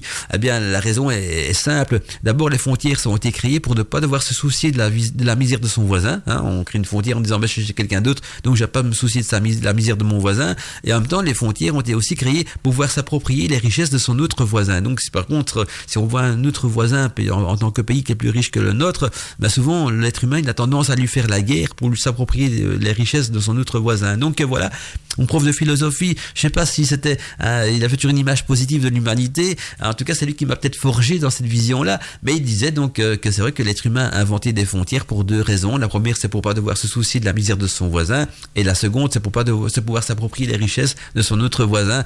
Et moi, je pense que la société qui nous gouverne, en tout cas les multinationales, tout ça, ça les arrange qu'il y a de la misère dans certains pays parce que on peut y exporter donc des usines, faire travailler les, personnes pour rien, hein, limite, limite pour une, esclavage. Sauf que le, comme c'est comme c'est de la misère, plus un de coups de fouet. Hein, quand un, un, être humain meurt de faim, crève de faim, bah, il accepte de, travailler 24 euh, heures sur 24 pour 2 euros, hein, euh, avec des, conditions de sécurité qui pas quasiment inexistantes, dans, dans, dans, un dans un moment de rendement. Évidemment, le burn-out est là, ça termine par des suicides. Et donc, quand vous avez un téléphone portable hein, cher, eh ben peut-être qu'il y a du sang dessus. Hein, d'un suicidé parce que qui, travaille dans la chaîne de montage, qui a fabriqué votre téléphone et qui n'est plus de ce monde.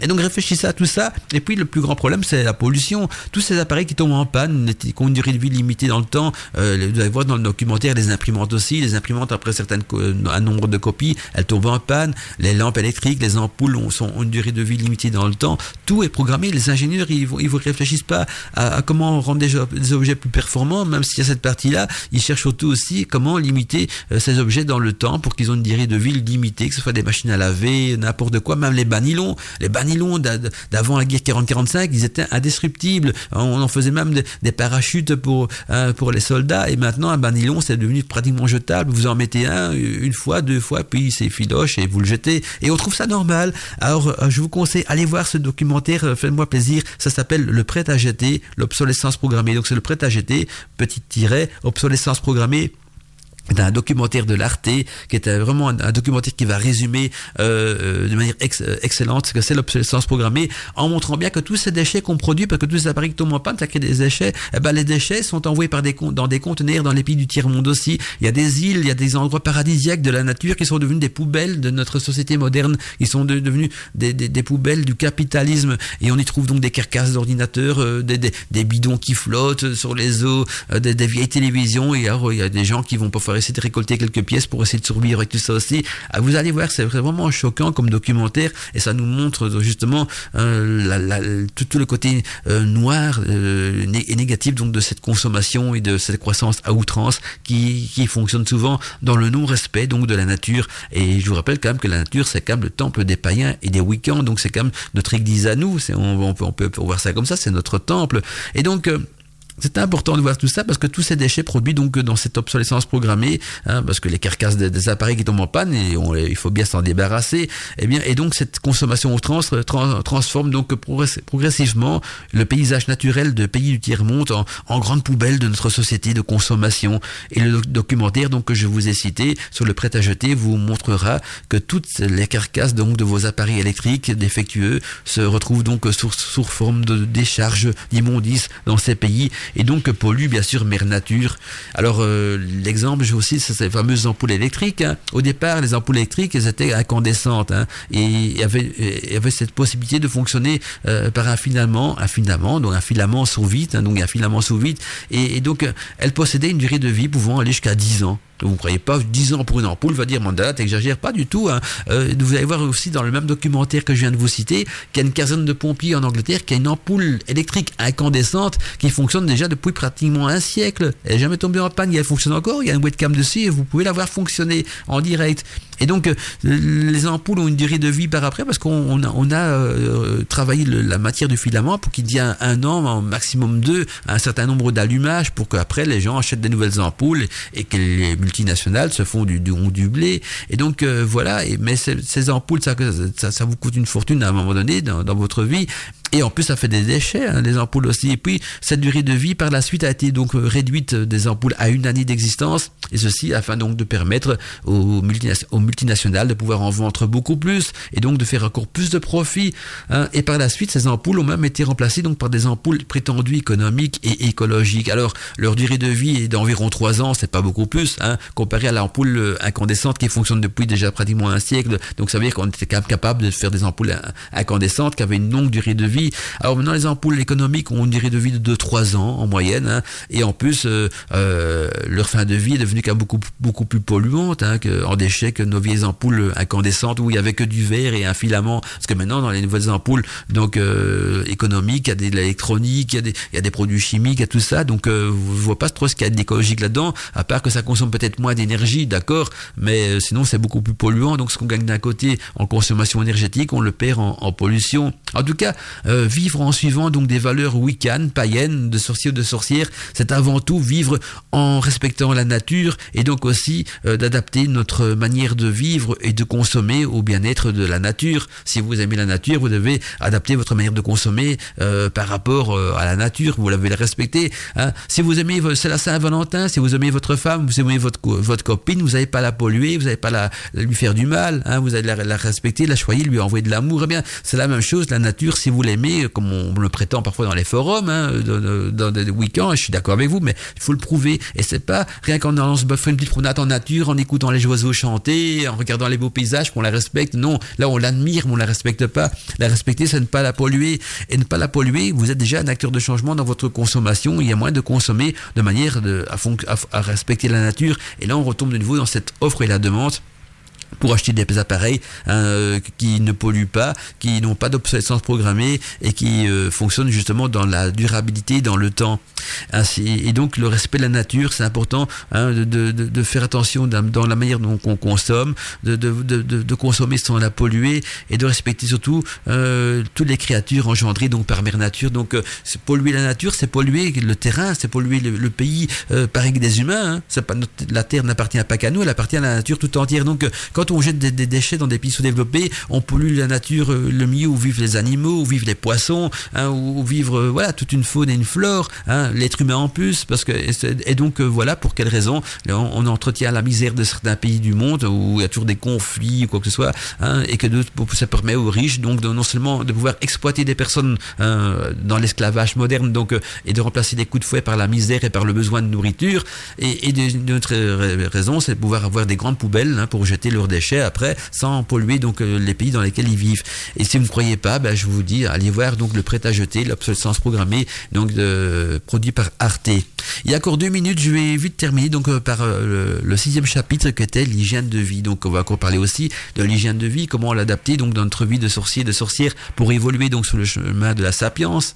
Et donc l'hygiène de vie des sorciers et des sorcières se résume en quelques points. Donc on aura, on va pas s'éterniser pendant des heures parce qu'on n'a plus trop le temps, mais donc on va retenir ces quelques points. D'abord, je vous rappelle, on va, peut-être faire une revision de ce qui a déjà été dit. Il faut se nourrir avec une alimentation naturelle et, dans le respect de, de mère nature. Donc, il faut non seulement euh, prendre pour soi comme ciment pour son corps une alimentation naturelle, mais une alimentation aussi qui a été euh, cultivée, produite dans le respect de, de mère nature. Il faut également se vêtir avec des vêtements construits dans des matières naturelles et en respect avec la mère nature aussi. Donc euh, Prenez des vêtements qui n'ont pas des colorants toxiques et si possible dans des, dans des éléments naturels comme le coton, la lin ou la soie, et aussi des, vêtements qui ne sont pas fabriqués dans le tiers-monde, où ce sont vous des personnes qui, sont en, manque de tout, en manque de nourriture, en manque de, médicaments, en manque de tout, et qui acceptent de travailler parce que pour rien, c'est du, du travail gratuit à un euro un euro par jour, ils vont pas très loin avec ça. Ils ont juste de quoi s'acheter, peut-être de pas, de quoi pas mourir de faim, mais pas de quoi rassasier leur faim. Et puis je vous dis même pas dans quel milieu ils vivent, c'est dans des bidonvilles, tout ce qui va avec. Et donc il faut se vêtir de vêtements qui sont construits donc avec des matières naturelles, qui ne polluent pas, avec des colorants qui ne viennent pas de pays sous-développés ou dans lesquels là, les normes sont s'en fout complètement des normes. Et donc on peut y mettre tout ce qu'on veut et aussi où on ne produit pas de la misère humaine pour pouvoir euh, avoir la main d'œuvre moins chère. Et donc c'est là euh, consommer peut-être euh, au niveau des vêtements, des vêtements fabriqués en Europe et dans les méthodes naturelles parce qu'en Europe quand même les produits chimiques qu'on emploie pour les vêtements, la construction des vêtements, tout ça, sont quand même mieux mieux surveillés. D'ailleurs je me rappelle que Greenpeace vendait à un moment donné des vêtements faits avec du coton biologique. Donc il y a moyen de trouver ça, donc des vêtements faits avec du coton et en plus du coton bio. En tout cas Greenpeace le produisait ce genre de vêtements. Hein, Hein, et je trouve ça très intéressant. Je, je me suis toujours posé la question est-ce qu'il y a d'autres sociétés hein, qui produisent également donc des vêtements faits avec du coton biologique et faits dans, fabriqués donc dans des valeurs de respect de, humaines, dans du travail équitable? Alors on poursuit aussi, donc il faut suivre les valeurs de son âme, très important. Hein. Il faut suivre le, les valeurs de son âme. D'abord consommer dans le respect de la nature, ça on avait vu aussi. Il faut consommer dans le respect de la nature, ainsi que le respect donc du bien-être appliqué donc aux conditions de travail des humains produisant les produits que vous consommez. Donc toujours quand, quand vous achetez un produit, posez-vous la question est-ce que le produit que j'achète a été fabriqué dans le respect de la nature, ainsi que le respect donc du bien-être euh, appliqué donc aux conditions de travail des humains qui produisent donc le produit que je que j'ai consommé. Alors s'il y a des gens qui vont dire comment est-ce qu'on peut savoir ça Mandala Ben là je vous demande de, de, de, devenir un acteur de changement. Intéressez-vous au monde, allez voir sur internet, il y a des documentaires, il y a quoi que ce soit.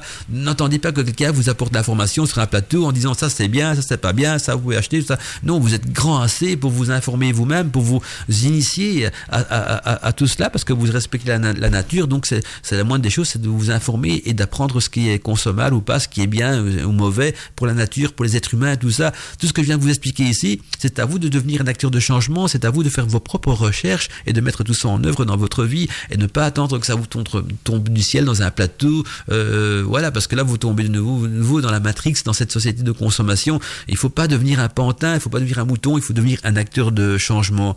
Et donc, euh, chose d'accord importante aussi, suivre les valeurs de son âme et de son cœur et pas celles produites par la partie reptilienne de notre conscience cérébrale notre vie, c'est-à-dire notre ego. On a déjà parlé beaucoup de l'ego hein, dans d'autres émissions, donc j'ai peut-être pas trop m'attarder là-dessus, mais retenez que c'est important de toujours écouter son cœur. Hein, comme dirait le petit prince, l'important se voit avec le cœur et non avec les yeux. Le cœur est le temple de l'âme et donc suivre les valeurs de son âme et de son cœur, c'est important dans notre vie et pas celle produite par notre euh, partie reptilienne qui est notre conscience cérébrale, donnant vie à notre ego parce que cette conscience-là, cérébrale, c'est elle qui a envie de, consommer, de s'accumuler de plein de biens autour de soi, de dominer les autres, de faire comme euh, de, son seul comme seule divinité, c'est l'argent, hein, de faire de l'argent une divinité. Non, ça c'est l'ego, la partie reptilienne, alors que le cœur, il aspire à une seule chose, c'est l'immortalité de l'âme, le développement vers la sapience, le développement de la sagesse. Et alors aussi, on avait vu ça dans l'émission d'aujourd'hui, hein, pensez à purifier votre corps, votre âme et votre esprit. Hein. il faut se purifier régulièrement son corps, son esprit et son âme. Alors, je vous donne encore des petites astuces parce qu'on est, quand même dans le code Mantica. Et là, je vais vous expliquer donc euh, le côté magique de la chose, comment purifier son corps, comment purifier son esprit et comment purifier son âme. On va commencer par le corps. Hmm. Ben, on purifie son corps, euh, si vous êtes euh, habitué à pratiquer des rituels de magie, eh bien, on purifie son corps par la prise régulière de bains magiques et de relaxation. Quand on prend un bain de purification, donc un bain magique de relaxation, eh bien là, on purifie déjà son corps. Et quand je parle d'un bain magique et de, de relaxation, c'est-à-dire un bain dans, la, enfin une, salle de bain dans laquelle on y met des bougies euh, pour créer une ambiance magique, une petite baguette d'encens, des huiles essentielles dans son bain, du sel de mer pour absorber les bonnes mauvaises énergies. Vous voyez, c'est tout, c'est vraiment le bain euh, rituel, quoi, le, bain magique euh, qui est en même temps un bain de relaxation. Mais à ce niveau-là, on purifie son corps parce que non seulement on va laver son corps, parce qu'en même temps un bain ça se laver, hein, cette fonction-là fait toujours partie du bain. Je suis bien d'accord. Ça c'est le côté mécanique du bain, mais en même temps il y a le côté spirituel qui est donc le bain magique et de relaxation, le bain de purification du corps. Alors, après, maintenant, on va voir comment purifier son esprit. Alors, purifier son esprit, c'est une autre méthode. On va purifier son esprit par la pratique régulière d'exercices de méditation. C'est la méditation qui va vous permettre donc de purifier votre esprit. Et quelqu'un qui pratique, qui pratique régulièrement donc euh, des, exercices de méditation, eh bien, il va, à travers ceci, purifier son esprit. Et puis maintenant, on va voir comment purifier son âme. Alors purifier son âme, c'est très simple aussi. On purifie son âme en l'alimentant par des valeurs de vie basées sur l'amour et la sagesse. Donc, euh, si vous pratiquez des valeurs de sagesse et d'amour universel autour de vous, eh bien, vous allez à ce niveau-là non seulement alimenter euh, votre âme par ces valeurs basées sur l'amour universel et la sagesse, et donc vous allez aussi purifier votre âme. Parce que purifier votre âme, c'est quoi? C'est la rendre de, de, plus en plus euh, insoumise à votre ego. Et donc, si vous enlevez votre âme de la soumission de votre ego, eh bien, vous la purifiez. Et la seule manière de la purifier, ce n'est pas en vous battant contre votre ego. Ah non, pas du tout. C'est plutôt en alimentant votre âme par des valeurs de vie basées sur l'amour et la sagesse. Et donc, euh, il faut, on va terminer par cette phrase-là qui dit que la connaissance et la sagesse deviendront donc les maîtres mots. Hein, la connaissance et la sagesse deviendront les maîtres mots. Et donc aussi le fil d'Ariane du cheminement initiatique de tous ceux et celles qui prétendent au titre de sorcier, de sorcière ou de sorcière confirmée. Et ces deux mots, connaissance et sagesse, peuvent donc se résumer en un seul mot, qui est celui de la sapience. Le mot sapience qui est souvent utilisé donc dans les émissions Godmantica, et donc à travers celle-ci, je vous ai donné donc la clé pour comprendre les valeurs de ce terme. Alors, les points qu'on n'aura pas su aborder aujourd'hui, malheureusement, ce sont bien sûr les remèdes de Berne Nature, mais là, euh, il y a, je vous conseille peut-être d'aller euh, réécouter donc mon émission Godmantica sur le jardin magique de la, le jardin magique de la sorcière. Je voulais aussi vous parler donc de méditer et de danser avec la nature, mais on n'a plus le temps, donc on pourra en parler peut-être dans d'autres émissions également. Euh, je voulais aussi vous parler du fait de devenir un acteur de changement par l'amour universel, et puis donc euh, j'avais préparé donc plein d'éléments sur cet amour universel pour essayer de, de vous expliquer les bases même, mais comme on a déjà parlé aussi dans des émissions Godmantica précédentes, on va pas s'attarder là-dessus, même si je voudrais, j'ai plus le temps, il est déjà 16 euh, heures passées de 5 minutes, donc euh, temps pour moi de bientôt vous quitter. Alors on se retrouve nous vendredi vendredi soir, hein, donc vendredi soir sur euh, Radio Arcadie dans un nouveau volet de Gotmantica. J'ai pas encore choisi le thème parce que euh, j'ai tellement eu euh, une semaine mouvementée au niveau professionnel que je vais encore réfléchir donc au thème de Gotmantica de ce, vendredi. Donc allez voir la page Facebook de Radio Arcadie, hein. les informations seront bien sûr dessus. En attendant, ben, je vous souhaite à tous et à toutes une belle après-midi, une bonne écoute de Weekend Radio et quant à donc on se dit à mercredi prochain de 14h à 16h pour un nouveau volet de Code Mantica. Bon après-midi à tous et à toutes, c'était Mandala Chakra avec vous dans Code Mantica.